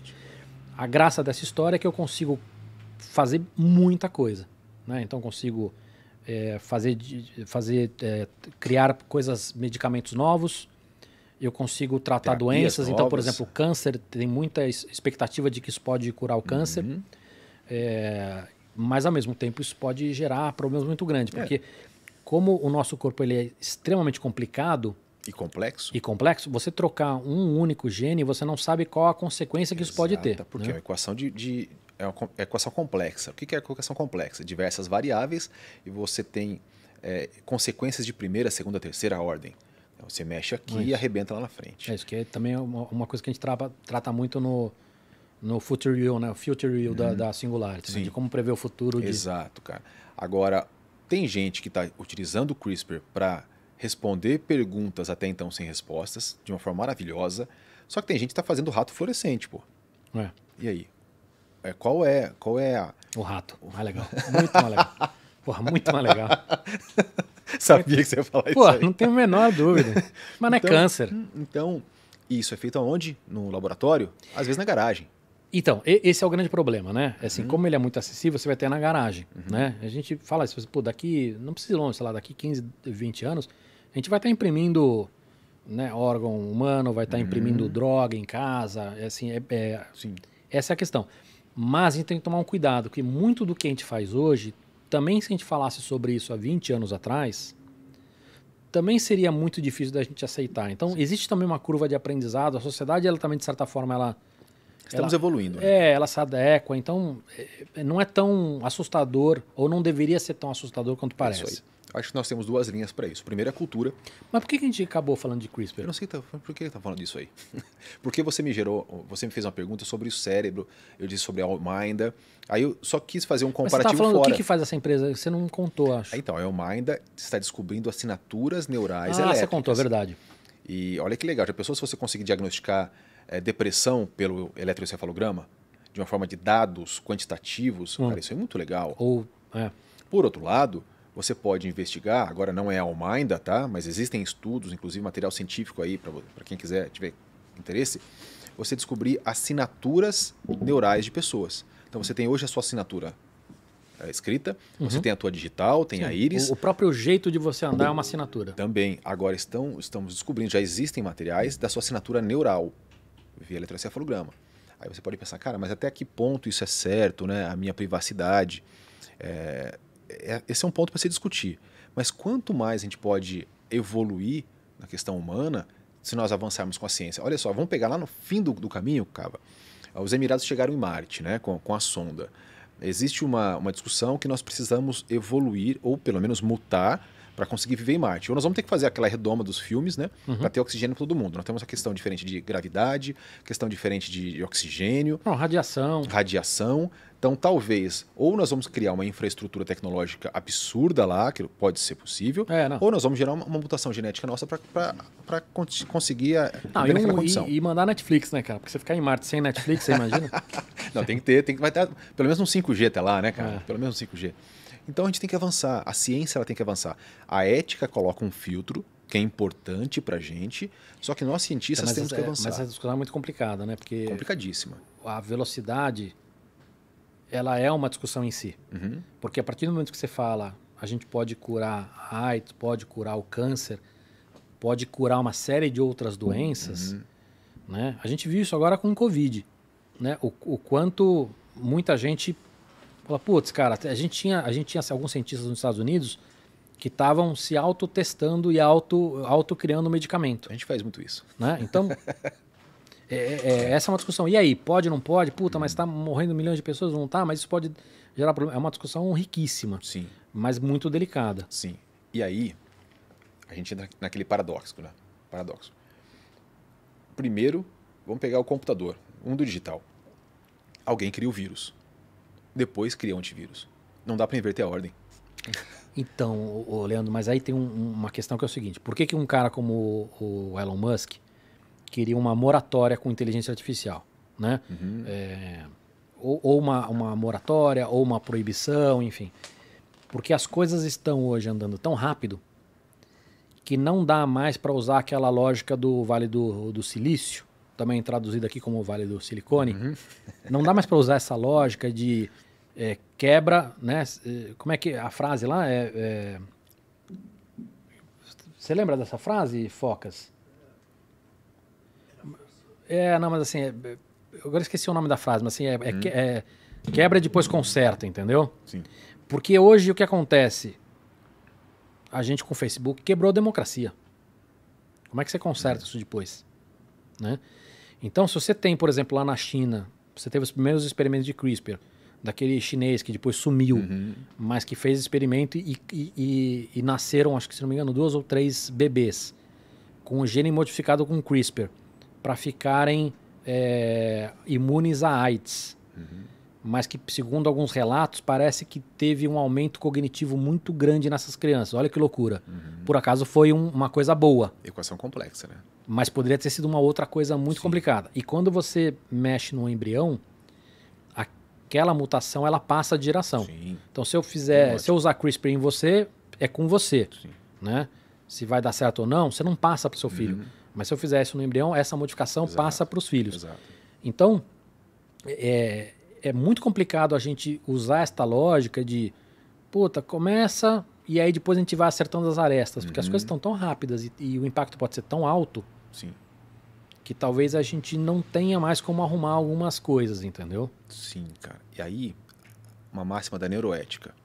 Quem tem a capacidade de decidir o que é aceitável e não aceitável? Essa é outra discussão. Mas o que eu acho que está fazendo falta é a discussão Exato. No cara. nível de cabeça que possa assinar a caneta. Isso, não determinação, mas vamos discutir em, não, seja, em alto é, nível. É, é, são os caras que realmente têm força para uhum. adotar e forçar uma, uma é. regra é. estarem discutindo isso. E aí, e aí, Cavalo, olha só. Cientistas têm pressa. E não ficar discutindo se a gente vai tomar remédio de lombriga, entendeu? Sim. Cientistas têm muita pressa. A iniciativa privada tem mais pressa ainda. Mas tem um terceiro que é o mais apressado, que é o investidor. Então, tudo isso, essas pessoas têm que estar na mesa, não só cientistas. Tudo bem, todos os, os, os stakeholders têm que estar na mesa. Uhum. Mas, o, o, o, querendo ou não, a hora que a gente começa a falar de legislação, nós estamos falando de força governamental. Sim, governo. Né? Sim. A gente teve muito avanço agora na Europa em uma série de frentes, de privacidade, uhum. né, de antitrust, não sei o quê. Mas algumas discussões estão ficando para trás. É, e diversas né? frentes estão passando Inteligência por artificial, por exemplo, você começa a ter agora armamento que decide sozinho. Sim. E a questão das moedas? Das moedas digitais? É outra questão, que foge do controle do governo. Está tentando controlar. Deixa livre isso aí. Mexe não. então não, não é só neurociência, né? Então temos diversas formas que estão escapando desse controle tradicional, que vale pelo menos a discussão, né? Tá. Deixa eu perguntar outra coisa. O, o Kurzweil, lá da Singularity, uhum. ele já falou uma vez que ele acreditava... Bom, ele acreditava que não ia morrer nunca se ele vivesse até 2025, uhum. se não me engano porque ele acreditava que já teria tecnologia para fazer o download do cérebro dele e upload em outro corpo. No livro Como Criar uma Mente. Não, vamos esquecer se é 2025, tá? Uhum. Que seja 2050. Sim. Você acha que vai ser possível? Eu não duvido, Cava, porque eu já duvidei tanta coisa. Ah, tudo bem, mas... mas sabe qual é o meu ponto? Meu ponto é o seguinte: você tem no, no cérebro é, uma mistura uhum. de hardware e software, vou Sim. simplificar dessa forma, que ela não é escrita em pedra. Uhum. O nosso cérebro, por ser plástico, o meu cérebro é completamente diferente do meu cérebro que era há cinco anos atrás. Então, mesmo que a gente conseguisse hoje fazer o download do meu cérebro, se eu fizesse o upload no, no, no corpo do, no cérebro do, do diretor, não seria o mesmo cava. Não, mesmo não. Eu, eu, eu, sigo a linha do Piaget, né? O homem ele é, é um produto biológico, psicológico e social. Qual que é a diferença nossa de boa parte dos mamíferos? Da... Mas, mas, mas aí, Leandro, assim, tudo bem, eu sou esse produto, mas a minha questão é, tá, mas o produto que eu sou hoje, tirando uhum. essa foto, se eu fizesse esse download e fizesse esse upload, uhum. o, o, outro cérebro, a, o, o, a, parte física dele, a estrutura física é dele é diferente, é entendeu? Eu não estou nem preocupado com compatibilidade, se sim, isso seria... Sim. Mas assim, seria é outro cara. Então, fazendo o julgamento com os, os nossos dados de hoje, impossível. O que eu acredito, o que eu vejo, é que esses dados mudam, cara. A forma de fazer esse julgamento muda. Hoje é totalmente impossível. Não, não, eu entendo o que você está falando, mas o ponto é: nós estamos muito distantes de entender o cérebro. Muito. Nós estamos muito distantes de fazer esse download. Muito. Mas o que eu acho que está ainda mais distante é uhum. entender a, o, o, a parte física dessa história. Entendeu? Porque você tem impressora 3D para replicar isso, a gente vai conseguir. Mais, mais rápido do que talvez esses outros três. Mas assim, não, talvez é a gente não consiga isso né, nunca. Né, a diferença é que na impressora 3D, ou, ou, né, nesse copo, por exemplo, nós não temos algo chamado vida, né? Então, quando você fala de um organismo, bi organismo biológico, nós temos uma computação biológica que é diferente do computador. Então, nós não temos esse entendimento ainda. O que eu não posso dizer é que vai ser impossível. E há quanto tempo isso pode acontecer? Nos, nas questões de hoje, na né, infraestrutura de hoje, impossível. Estamos muito distantes. Nós não entendemos nem o cérebro humano, cara. Nós entendemos todas as conexões de um cérebro de um verme. Foi o máximo que nós chegamos. Se não me engano, 300 neurônios. Isso é o máximo. Nós temos quase um bilhão de neurônios, né? 85 milhões de neurônios. Cada neurônio faz 10 mil conexões diferentes. Então nós estamos muito longe. E isso conseguir. é o nosso entendimento hoje. Nosso entendimento hoje. Porque a gente, sei lá, de duas décadas para cá, a gente já reviu isso algumas vezes. Sim, sim. sim. Né? Então, de conexões e de coisas que a gente achava, é. ah, tem tantas sinapses. Isso já mudou bastante, né? uhum. né? Então o que é legal? A humildade.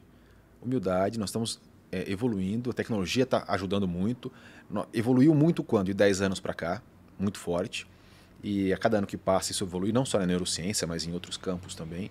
O que eu, o que eu aprendi é, eu, eu não posso dizer que é impossível. Eu estou dizendo que hoje nós, nós não temos condições de fazer. Né? Aí vamos lembrar a, a frase do, do pai do Tony Starks. O homem é escravo da tecnologia do seu tempo. Hoje nós somos escravos dessa tecnologia, então hoje é impossível fazer isso. Mas amanhã, eu não duvido que um paquistanês, um chinês, um brasileiro chegue com algo novo e e, e surpreenda a gente. Eu torço para isso, né, cara? Eu torço para que sempre evolua e eu tento dar a minha colaboração para isso como cientista também. Mas o, do, você sabe que eu conversei o, o, o, ano passado com o Nicoleles e uma das coisas, eu acho que inclusive isso está no último livro dele e ele está com uma preocupação muito grande porque ele acredita que as redes sociais estão deixando a gente mais burro. É, e ele acredita que isso e o que ele está falando não é que é mais burro, ah, a pessoa está muito tempo ela fica mais mais bobinha, não é isso ele acredita que está tendo um impacto é, físico no uhum, cérebro. Uhum. E ele acha que isso pode ser, inclusive, o fim da humanidade. Que a partir do momento que o nosso cérebro está tá mudando, está se alterando, está ficando mais burro, isso vai ser passado adiante e a gente vai. É, a humanidade pode acabar por causa disso. Você acredita nisso ou não? É, essa é uma opinião particular, né, cara? Então eu também vou dar uma opinião particular. As redes sociais, elas romperam barreiras, você pode falar disso melhor do que eu, né? sobre essa questão. Eu acho, eu vejo um ponto positivo. Nós, cara, hoje a gente está muito mais capilar, muito mais é, entende, a informação roda mais rápido, gera um perigo com isso, claro, como sempre. Mas se de uma forma no passado nós terceirizamos a memória do seu número de celular que você não precisa mais. É, Esse é um cara, exemplo que ele usa, tá? Ele inclusive falou para mim que que ele faz questão de continuar decorando os números. Tudo bem. Ok, não, mas não quero nem discutir esse ponto, mas e eu acho que as redes hoje causam mais problema do que, do que benefício, tá? Uhum. Mas não quero nem entrar nessa história. Sim, é pessoal. A minha pergunta para você é mais específica. Você acha que isso está realmente mudando o cérebro fisicamente? A gente está ficando mais burro? Eu, eu não chamaria mais burro. Eu chamaria diferente. Qual que é a diferença do ser humano, o cérebro humano, para outros mamíferos, por exemplo? Vamos pegar o, a zebra, a girafa. Cara, esse animal nasce, ele tem que levantar e estar tá pronto para correr. Por quê? Vem um predador para pegar. Então ele, o, nas, o cérebro dele, dele, nasce muito mais pronto do que o nosso. Ele, é, de maneira geral, eles já nascem mais é, independentes então, do que a gente. Por né? quê? Porque o cérebro dele é diferente. Só que. E porque a gestação é mais completa, então, né? Mas, mas aonde acaba isso? Acaba que o, o, cérebro dele evolui muito pouco durante a vida. Por quê? Porque já tem que nascer pronto para correr, fugir do predador. O tem nosso, menos plasticidade? Menos plasticidade. Agora, o nosso, o, o, nosso cérebro, ele fica, de fato, o homem, por exemplo, pronto, é maduro aos 21 anos. Da mulher um pouco ah, mais, mais... Dizem que aos 45, né? É, eu não. é verdade, tem uma história que diz que a adolescência do homem termina aos 45. É, eu sei lá. eu via 21. Mas a, nós precisamos, até os 10 anos, principalmente, de, de muito apoio dos pais. Se Sim, não, apoio literal. Você precisa deixar exato, a criança, ela morre. Exato. Como, como mamífero mesmo. Por que, que o cérebro humano é, demora tanto. As pessoas podem pensar, caramba, então nós somos mais atrasados, né? não nasceu pronto. Não. Nós somos melhores porque nós temos todo esse tempo para a plasticidade, para a neuroplasticidade acontecer. Porque a gente é feito de uma forma biológica e também por experiência. Nós precisamos das experiências. O que está acontecendo hoje é que nós temos experiências diferentes. Redes sociais não existiam antes. É claro que isso vai impactar. Assim como tudo impactou. A agricultura impactou 10 mil anos atrás, a Revolução Industrial impactou nosso cérebro. Tudo, tudo, tudo impactou. Então, é, eu acho que quando a gente está dentro do fenômeno, é muito mais difícil de você enxergar. Depois que passa, você pega um livro de história, caraca, como é que ninguém entendeu isso aqui? Estava na cara. Não, peraí. Você, dentro do fenômeno, é difícil entender. Mais ou menos como o futebol, tá? Os jogadores ali batendo canela, mas o técnico está de fora. Ele não se envolve com o fenômeno, está pensando em estratégia. Então, hoje, nas redes sociais, nós estamos vivendo o fenômeno. É muito difícil, cara. Daqui a pouco a questão Covid talvez tenha uma solução lógica fácil que nós não descobrimos ainda, que nos livros de história vai aparecer como, olha só, como a humanidade naquela época era ignorante. Então nós não temos esse contexto. Então a rede social eu vejo como lado bom, porque aumentou a nossa capacidade de informação, tudo mais, porém gera também efeitos, assim como um remédio, cara, um remédio químico. Você toma um comprimido, ele te cura de determinada doença, só que ele gera um resquício, ele gera um resíduo. Não, você. eu estou fazendo uma fotografia muito específica. Hoje, neste momento, uhum. acho que traz mais problema do que benefício. É, é, é uma informação pontual, né? pessoal, sim. né? Nós não temos. Não, não um é pessoal e pontual, né? É. Então, é. existem sim os, os, pontos, os malefícios, né, cara? Mas o que a gente tem que discutir é o seguinte: eu acho, na minha, agora é a minha opinião particular, tem como tirar isso? Claro, tenho certeza. Então, como, como, tirar a rede social, como, como acabar com isso? Dificilmente, né? Não, não, mas eu acho que das duas coisas, tá? Eu acho que a solução não é tirar a rede social. Sim. Né? Daria para fazer isso, mas não é a solução. Mas eu acho que nós, nós precisamos. Nós estamos num momento muito relevante, acho que, da humanidade. Uhum. Né? As coisas estão melhores em todos os Também aspectos. Acredito. Nossa segurança. É, segurança, assim. fome, tudo que. qualquer Energia, parâmetro. Doença, tudo, mesmo o Covid, entendeu? Uhum. Se pensar o, o, o, o, quanto, mesmo com a quantidade de pessoas que morreram, tudo, é a quantidade de coisas que. E, e, e o tempo que a gente conseguiu fazer para para resolver e, assim, uhum. nós estamos muito melhor. Sim. É, mas, Também acho. mas acho que nós estamos num momento muito relevante de coisas que estão acontecendo que a gente precisa de mais atenção, né? Uhum. O exemplo que eu dei de democracia é um exemplo disso, né? Sim.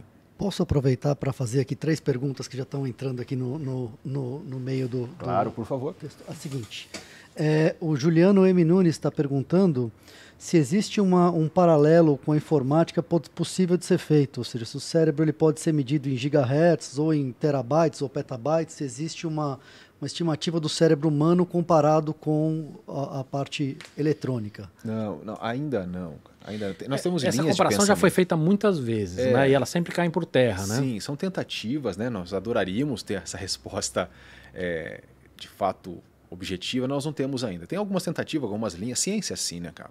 Ciência nós não temos a... Como é que a ciência evolui? Quando a gente quebra um paradigma pré-existente. Então ainda nós não temos ainda, desculpa, essa resposta é, objetiva como ciência, mas estamos, estamos em busca. O que é legal é, é como é que nós podemos evoluir, cara. Não, não temos essa informação, legal. Mas com o que nós temos? O que nós podemos fazer? Qual é o próximo passo? É, é, é a linha da engenharia, né? É que eu acho que essa, essa dúvida das pessoas ela tem um ponto de vista prático, que é a discussão de quando os computadores estarão mais rápidos que os cérebros. Uhum. O que a gente sabe, que era uma discussão pertinente há 20 anos atrás, mas que hoje a gente sabe é não adianta você ter só o hardware mais rápido. Uhum. O software também precisa evoluir. Né? Então, é, é, muito mais complicado e talvez menos relevante a gente descobrir essa velocidade. Essa, né? é, Mas hoje a comparação é com sinapse, certo? Sim, sim. É, é, é isso que dá, inclusive, a inteligência. E até da, da, última vez que eu levantei, mesmo o supercomputador mais rápido do mundo era bem menos rápido do que um cérebro. É. Mas são, são, nós estamos comparando massa com banana. É. Agora isso vai acabar, né? Essa, essa década isso vai acabar. A gente hum. vai ter, a gente está tendo um salto na, na computação que vai, sim, vai acabar. Sim, sim. Aí pode mudar tudo, né, cara? É que são coisas diferentes, né? Totalmente diferentes, são outras, outras linguagens. Mas no cérebro nós temos a questão não só da quantidade de neurônios, por exemplo, as mulheres têm menos neurônios que os homens. Uhum. Tá? Aí quem olha de fora pode pensar, caramba, então o cérebro masculino ele é superior ao feminino. Não, pelo contrário. Qual que é o problema do, do ser humano? Qual que é a dificuldade dele? Escassez de energia. Nós precisamos de energia. O cérebro gasta... É, você 20... tinha, se não me engano, o Neandertal tinha um cérebro maior que o nosso. É, é, o ah. elefante tem um cérebro maior e o nosso. Você tem, não é só isso, né? Quer dizer, você tem a questão de, de, de sinapse, você tem a questão de comunicação entre o lado direito e o esquerdo, é, são então, muitas variáveis, é, né? Mas a questão, Carla, também está na energia. Ele, o cérebro consome 20% de toda a energia do nosso corpo. Pela proporção, pelo tamanho dele, ele, ele gasta demais, né? Demais não, mas ele é um, é um gastão. Sim. Então, é, o que, que dá a performance no cérebro? A questão energética e a questão da da, das sinapses, das ligações entre os neurônios. Porque estava falando dos homens e mulheres, né? As mulheres têm menos neurônios que a gente porém conseguem o mesmo, a mesma performance cognitiva. Então, quer dizer, o cérebro feminino faz as mesmas coisas gastando menos energia, é superior.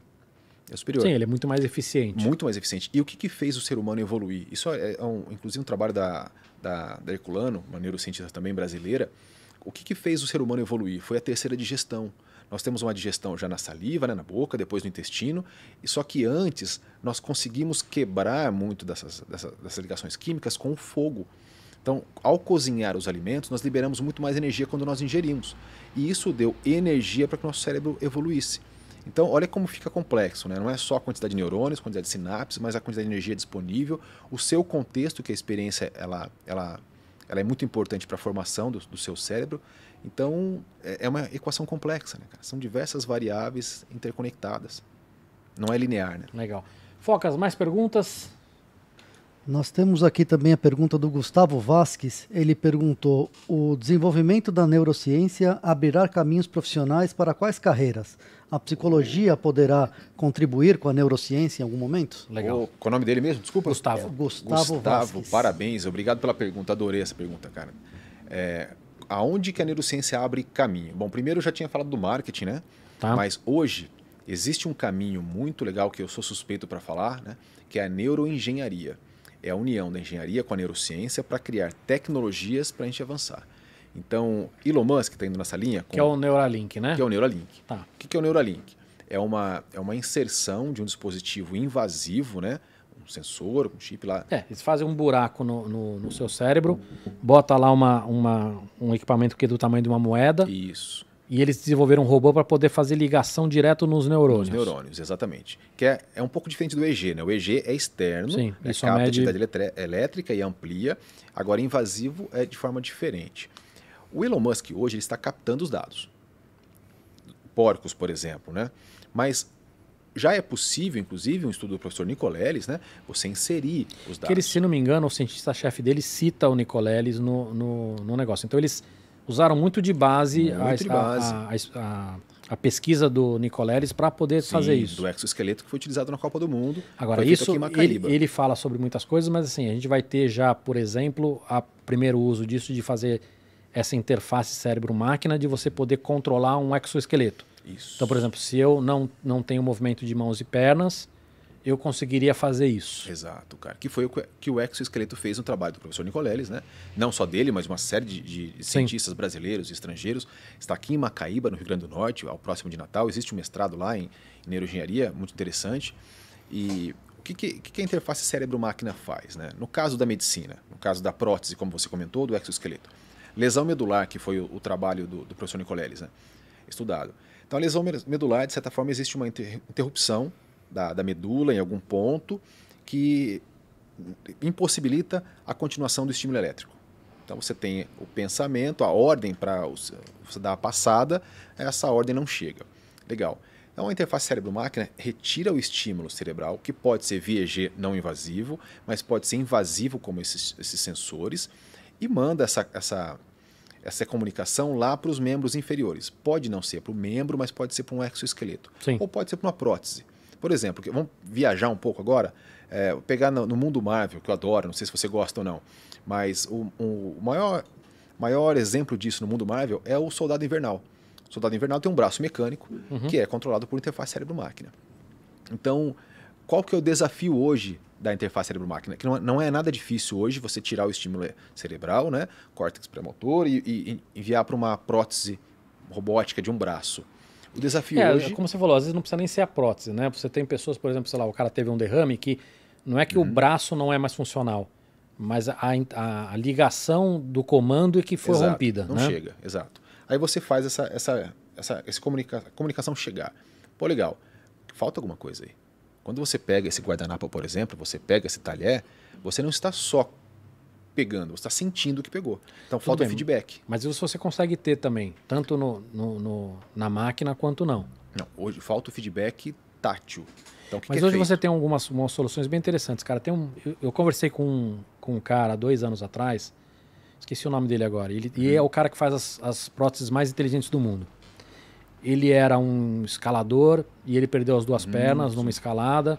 E ele começou a fazer essas próteses. Tem, eu acho que um dos vídeos do TED que tem aquela sim, bailarina sim. que dança, inclusive acho que ela participou de uma Copa do Mundo dançando. Ele faz essas próteses. E ele está começando agora a fazer as próteses que têm esse, esse feedback sim, de volta. Existe. Então, assim, também está avançando isso. É, não, isso é fundamental. Isso já teve no exoesqueleto. Inclusive, na, na base do, da, do, do pé ali do, do, do exoesqueleto, né? Existiam alguns sensores onde a pessoa, quando pisava, e o que, que gerava isso? Gerava, não estou dizendo pelo exoesqueleto, né? não tive contato com isso, estou dizendo que pela que literatura mostra, inclusive tem um livro muito legal do professor Nicoleles, que é o Muito Além do Nosso Eu, que fala em detalhes sobre isso, e artigos também publicados. O feedback tátil era dado no braço. Então, uma certa trepidação, estímulo Sim. elétrico, eletromiografia. Ah, mi, mi, microchoque ali. Que... Isso, para você sentir, você não está sentindo que está pisando, mas está recebendo feedback tátil. Que já existe em roedores é esse feedback no cérebro. Sim, ou seja, você vai sentir realmente a, a pressão. É, eu não como sei se fosse uma. Isso. Eu não sei te dizer ainda, nós não sabemos dizer se você ainda. O que, que o rato sente? Porque nós não fizemos em humanos ainda. Mas o rato ele recebe um, um feedback lá no cérebro. Agora, o que, que é mais legal? Aonde que isso evoluiu? A interface cérebro-máquina é algo super legal que está abrindo margem para uma série de coisas bacanas e evoluções da neurociência. Só que agora existe também, existe um material publicado pelo professor Nicoleles, inclusive, da interface cérebro-cérebro. A comunicação entre cérebros. Ele fez um estudo em roedores, né? Isso foi bem interessante, onde um roedor passou por uma determinada tarefa de aprendizado. São os Borgs e transmitiu e transmitiu é, aquele aprendizado para um outro rato que não estava vendo aquela experiência. Quando aquele rato foi colocado na mesma experiência, ele repetiu a experiência, ou seja, foi provado a comunicação entre cérebros. E aí você isso. entra toda a questão também de você, você não só tirar a informação, mas você levar treinamento, levar aprendizado, Isso, todo cara. esse tipo de coisa. Isso. Nós não temos ainda. Volta para o Matrix, né? De é, ainda... quero aprender a pilotar um helicóptero. É, a intenção seria excelente, né? né? O Demolidor também no passado fez isso, um filme do Sylvester Stallone com Wesley Snipes. Mas o que nós não temos ainda é comunicação. Não dá para ter uma conversa, mas um, uma emissão, um ponto, um toque. Isso já é possível. Mas aí vamos lá. Você falou de, de marketing, você falou de engenharia. Saúde. Saúde, obviamente. Vamos pegar educação? Educação. Vamos pegar educação. Agora, interface cérebro-cérebro. Vamos pegar no final, agora, no, no extremo. O que está acontecendo hoje na, na terapia para pessoas com lesão medular? Então, como é que é feito o, o, o tratamento, né? Determinada lesão, determinado índice ali. Com realidade virtual, essa pessoa com essa lesão, ela passa por um treinamento para dar passadas. Ela está tentando recuperar esses movimentos. Porém, inicialmente ela não lembra como dá passada. Aquele Rodrigo, o Rodrigo Mendes, quando teve que ca calibrar o, o que caiu o cavalo? O Rodrigo Mendes é aquele que, que é paraplégico, aquele brasileiro. Ah, tá, desculpa. Do carro de Fórmula 1. Tá, tá. Quando ele foi calibrar, é, quando ele foi calibrar o eletrocefalograma para tentar dirigir, pilotar o carro de Fórmula 1, ele não lembrava como se caminhava. Então ele teve que calibrar de uma outra forma. A máquina não entende o que, o que é dirigir. Mas se você pensar sorvete de morango e calibrar que sorvete de morango vai virar para a direita, uhum. o carro vai receber essa ordem. Sim. Então, existem hoje tratamentos onde o fisioterapeuta está com o cérebro conectado com o paciente e com realidade virtual para dar a passada. Enquanto os dois cérebros não são sincronizados e mandam a mesma ordem, a passada não acontece. Então, nós estamos gerando uma forma diferente de, de transmitir conhecimento. E aí, tentativa e erro. Ele, ele fica imaginando como seria virar para a direita, o outro cara está pensando, a hora que dá um match, ele fala, ah, é assim que pensa virar à direita. Exatamente. Então isso pode disruptar, inclusive, a, a indústria do, do conhecimento. Tá? É muito incipiente ainda? Sim, mas já começamos. Só precisamos melhorar agora.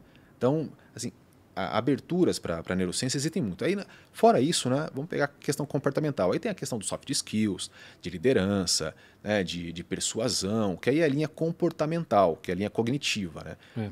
Então a neurociência ela tem, tem diversas divisões, né? desde a molecular, da celular, a sistêmica, a cognitiva e a comportamental.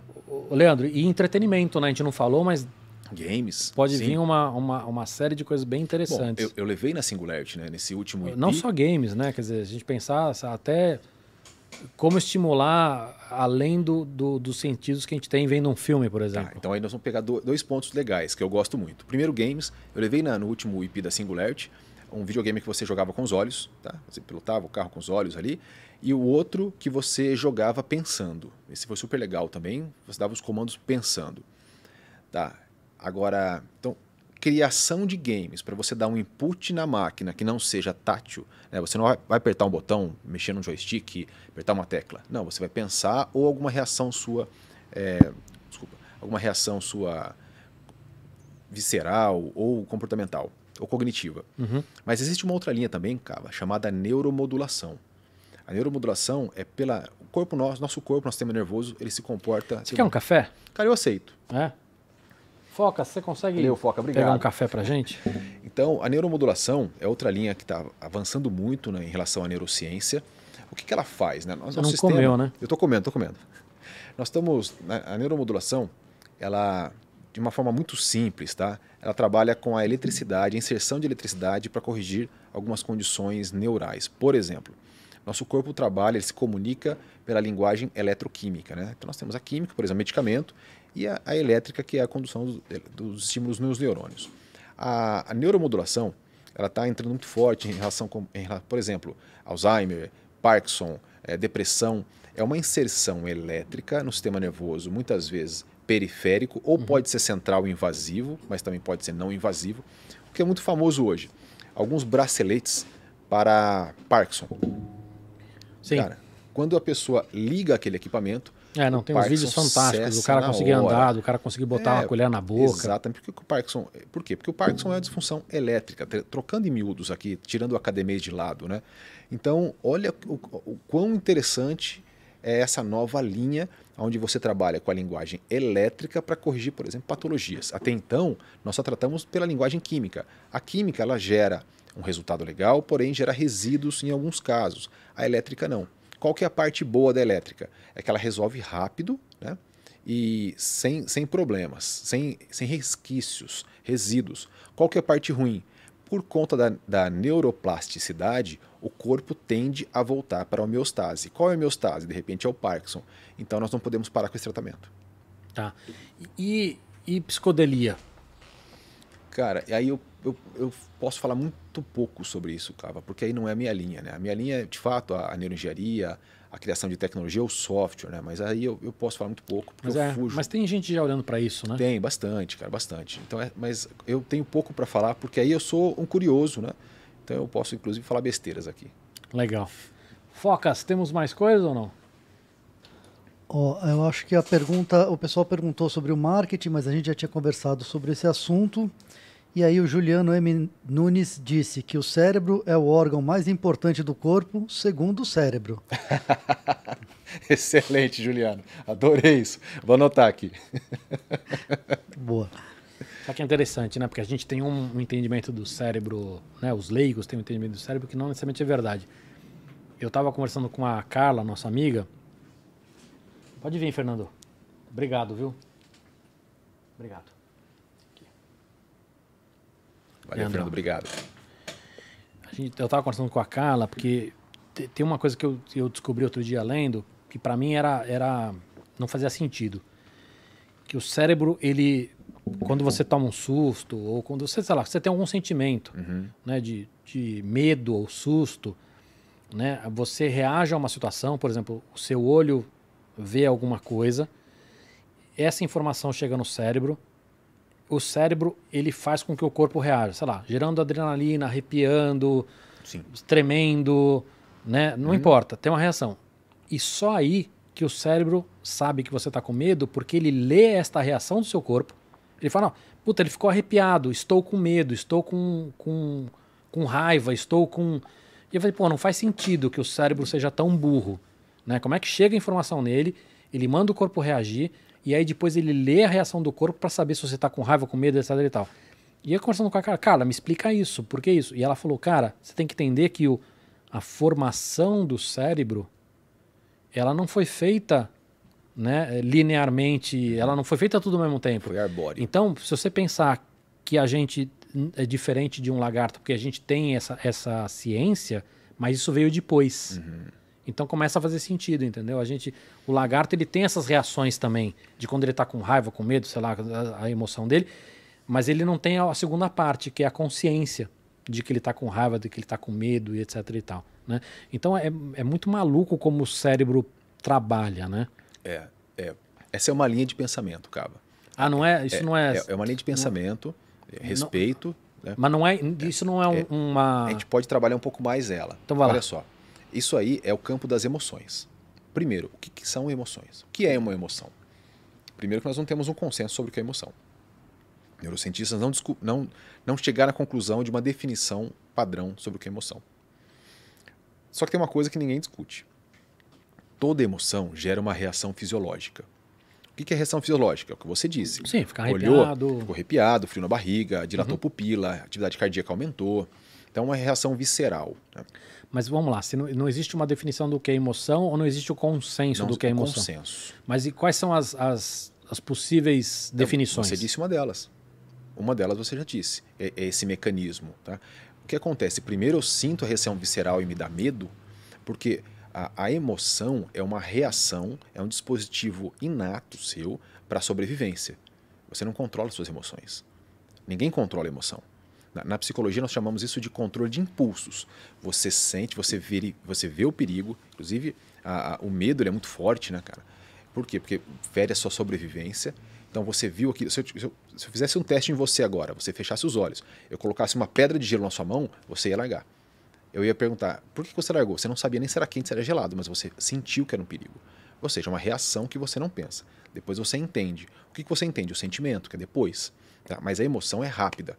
Agora, a consciência sobre aquilo vai da, tanto da emoção, do que você sentiu, e também da sua memória sobre aquilo ali. Mas qual que é a nossa vantagem, né, cara? A emoção é uma reação e você pode trabalhar o comportamento pelo controle de impulso e entender sobre consciência. Quando não se entende sobre isso, age muito pela, pelo não entendimento, faz muita besteira, né, cara? Quando a gente fala, não, eu não controlo minhas emoções, ela nunca vai controlar, mas o, o seu aprendizado e o controle de impulso, sim. Então, o que, que é, gera emoção? É a reação visceral que você entende e interpreta ou acontece algo ao mesmo tempo? Tá? Então, nós, nós não temos ainda um consenso sobre isso, mas essa é uma linha muito bem aceita. Você sente aquele frio na barriga, opa, isso aqui foi, foi medo, ó, repulsa, as, as emoções básicas, muito trabalhado pelo filme Divertidamente, né? Sim. Mas é, é, um, é algo ainda que nós estamos evoluindo bastante para entender emoções. É, é impressionante como a gente sabe muito pouco ainda, né? Muito pouco. Agora, o que é legal? Você saber o que você não sabe. É, na verdade, essa, essa é, o, é o princípio do cientista, né? É, olha, eu sei que aquele campo ali eu entendo muito pouco. É. Porque se você não tem essa consciência, você acha que sabe tudo. Aí você toma decisões erradas. né? Então, isso de aceitar e ter essa humildade de falar, nós sabemos muito pouco, cara, isso eu acho super importante. Legal. Cara, como é que eu te acho na rede? Leandro Matos, dois T's, no Instagram, no LinkedIn.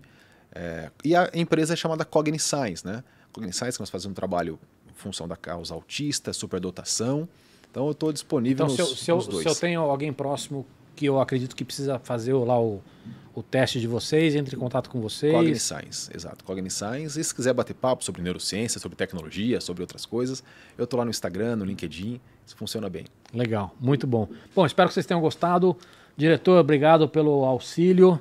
Leandro, prazer ter você aqui. Cavá, Espero que você volte. Você vai agora para Dubai? não, agora eu vou para Bauru, né? Vou visitar meus pais. Tava no Nordeste agora. Eu vou para Dubai daqui no dia 28, cara. Dia e 28. volta quando para o Brasil? Eu volto para Singularity, né? Quando tiver o IP novamente, eu volto para cá. Deve ser em, em outubro ou É, novembro. dezembro, com certeza, e talvez nós teremos um aí no, no meio do caminho, talvez tá bom. outubro, De né? repente a gente marca um novo aqui. Ah, gente... com certeza. Com o maior prazer trazendo as novidades. E olha só, parabéns pelo canal, adorei a ideia, adorei o cenário, adorei a equipe. Legal. Pessoal, Cenário é mérito parabéns. total do nosso diretor. Vou, vou acompanhar vocês a cada, a cada trabalho. Cara, tô feliz demais dessa sua no- nova iniciativa. Tinha que ser você. Você tem um talento diferente para isso. Eu de, sou, de eu sou uma conversar. maravilha.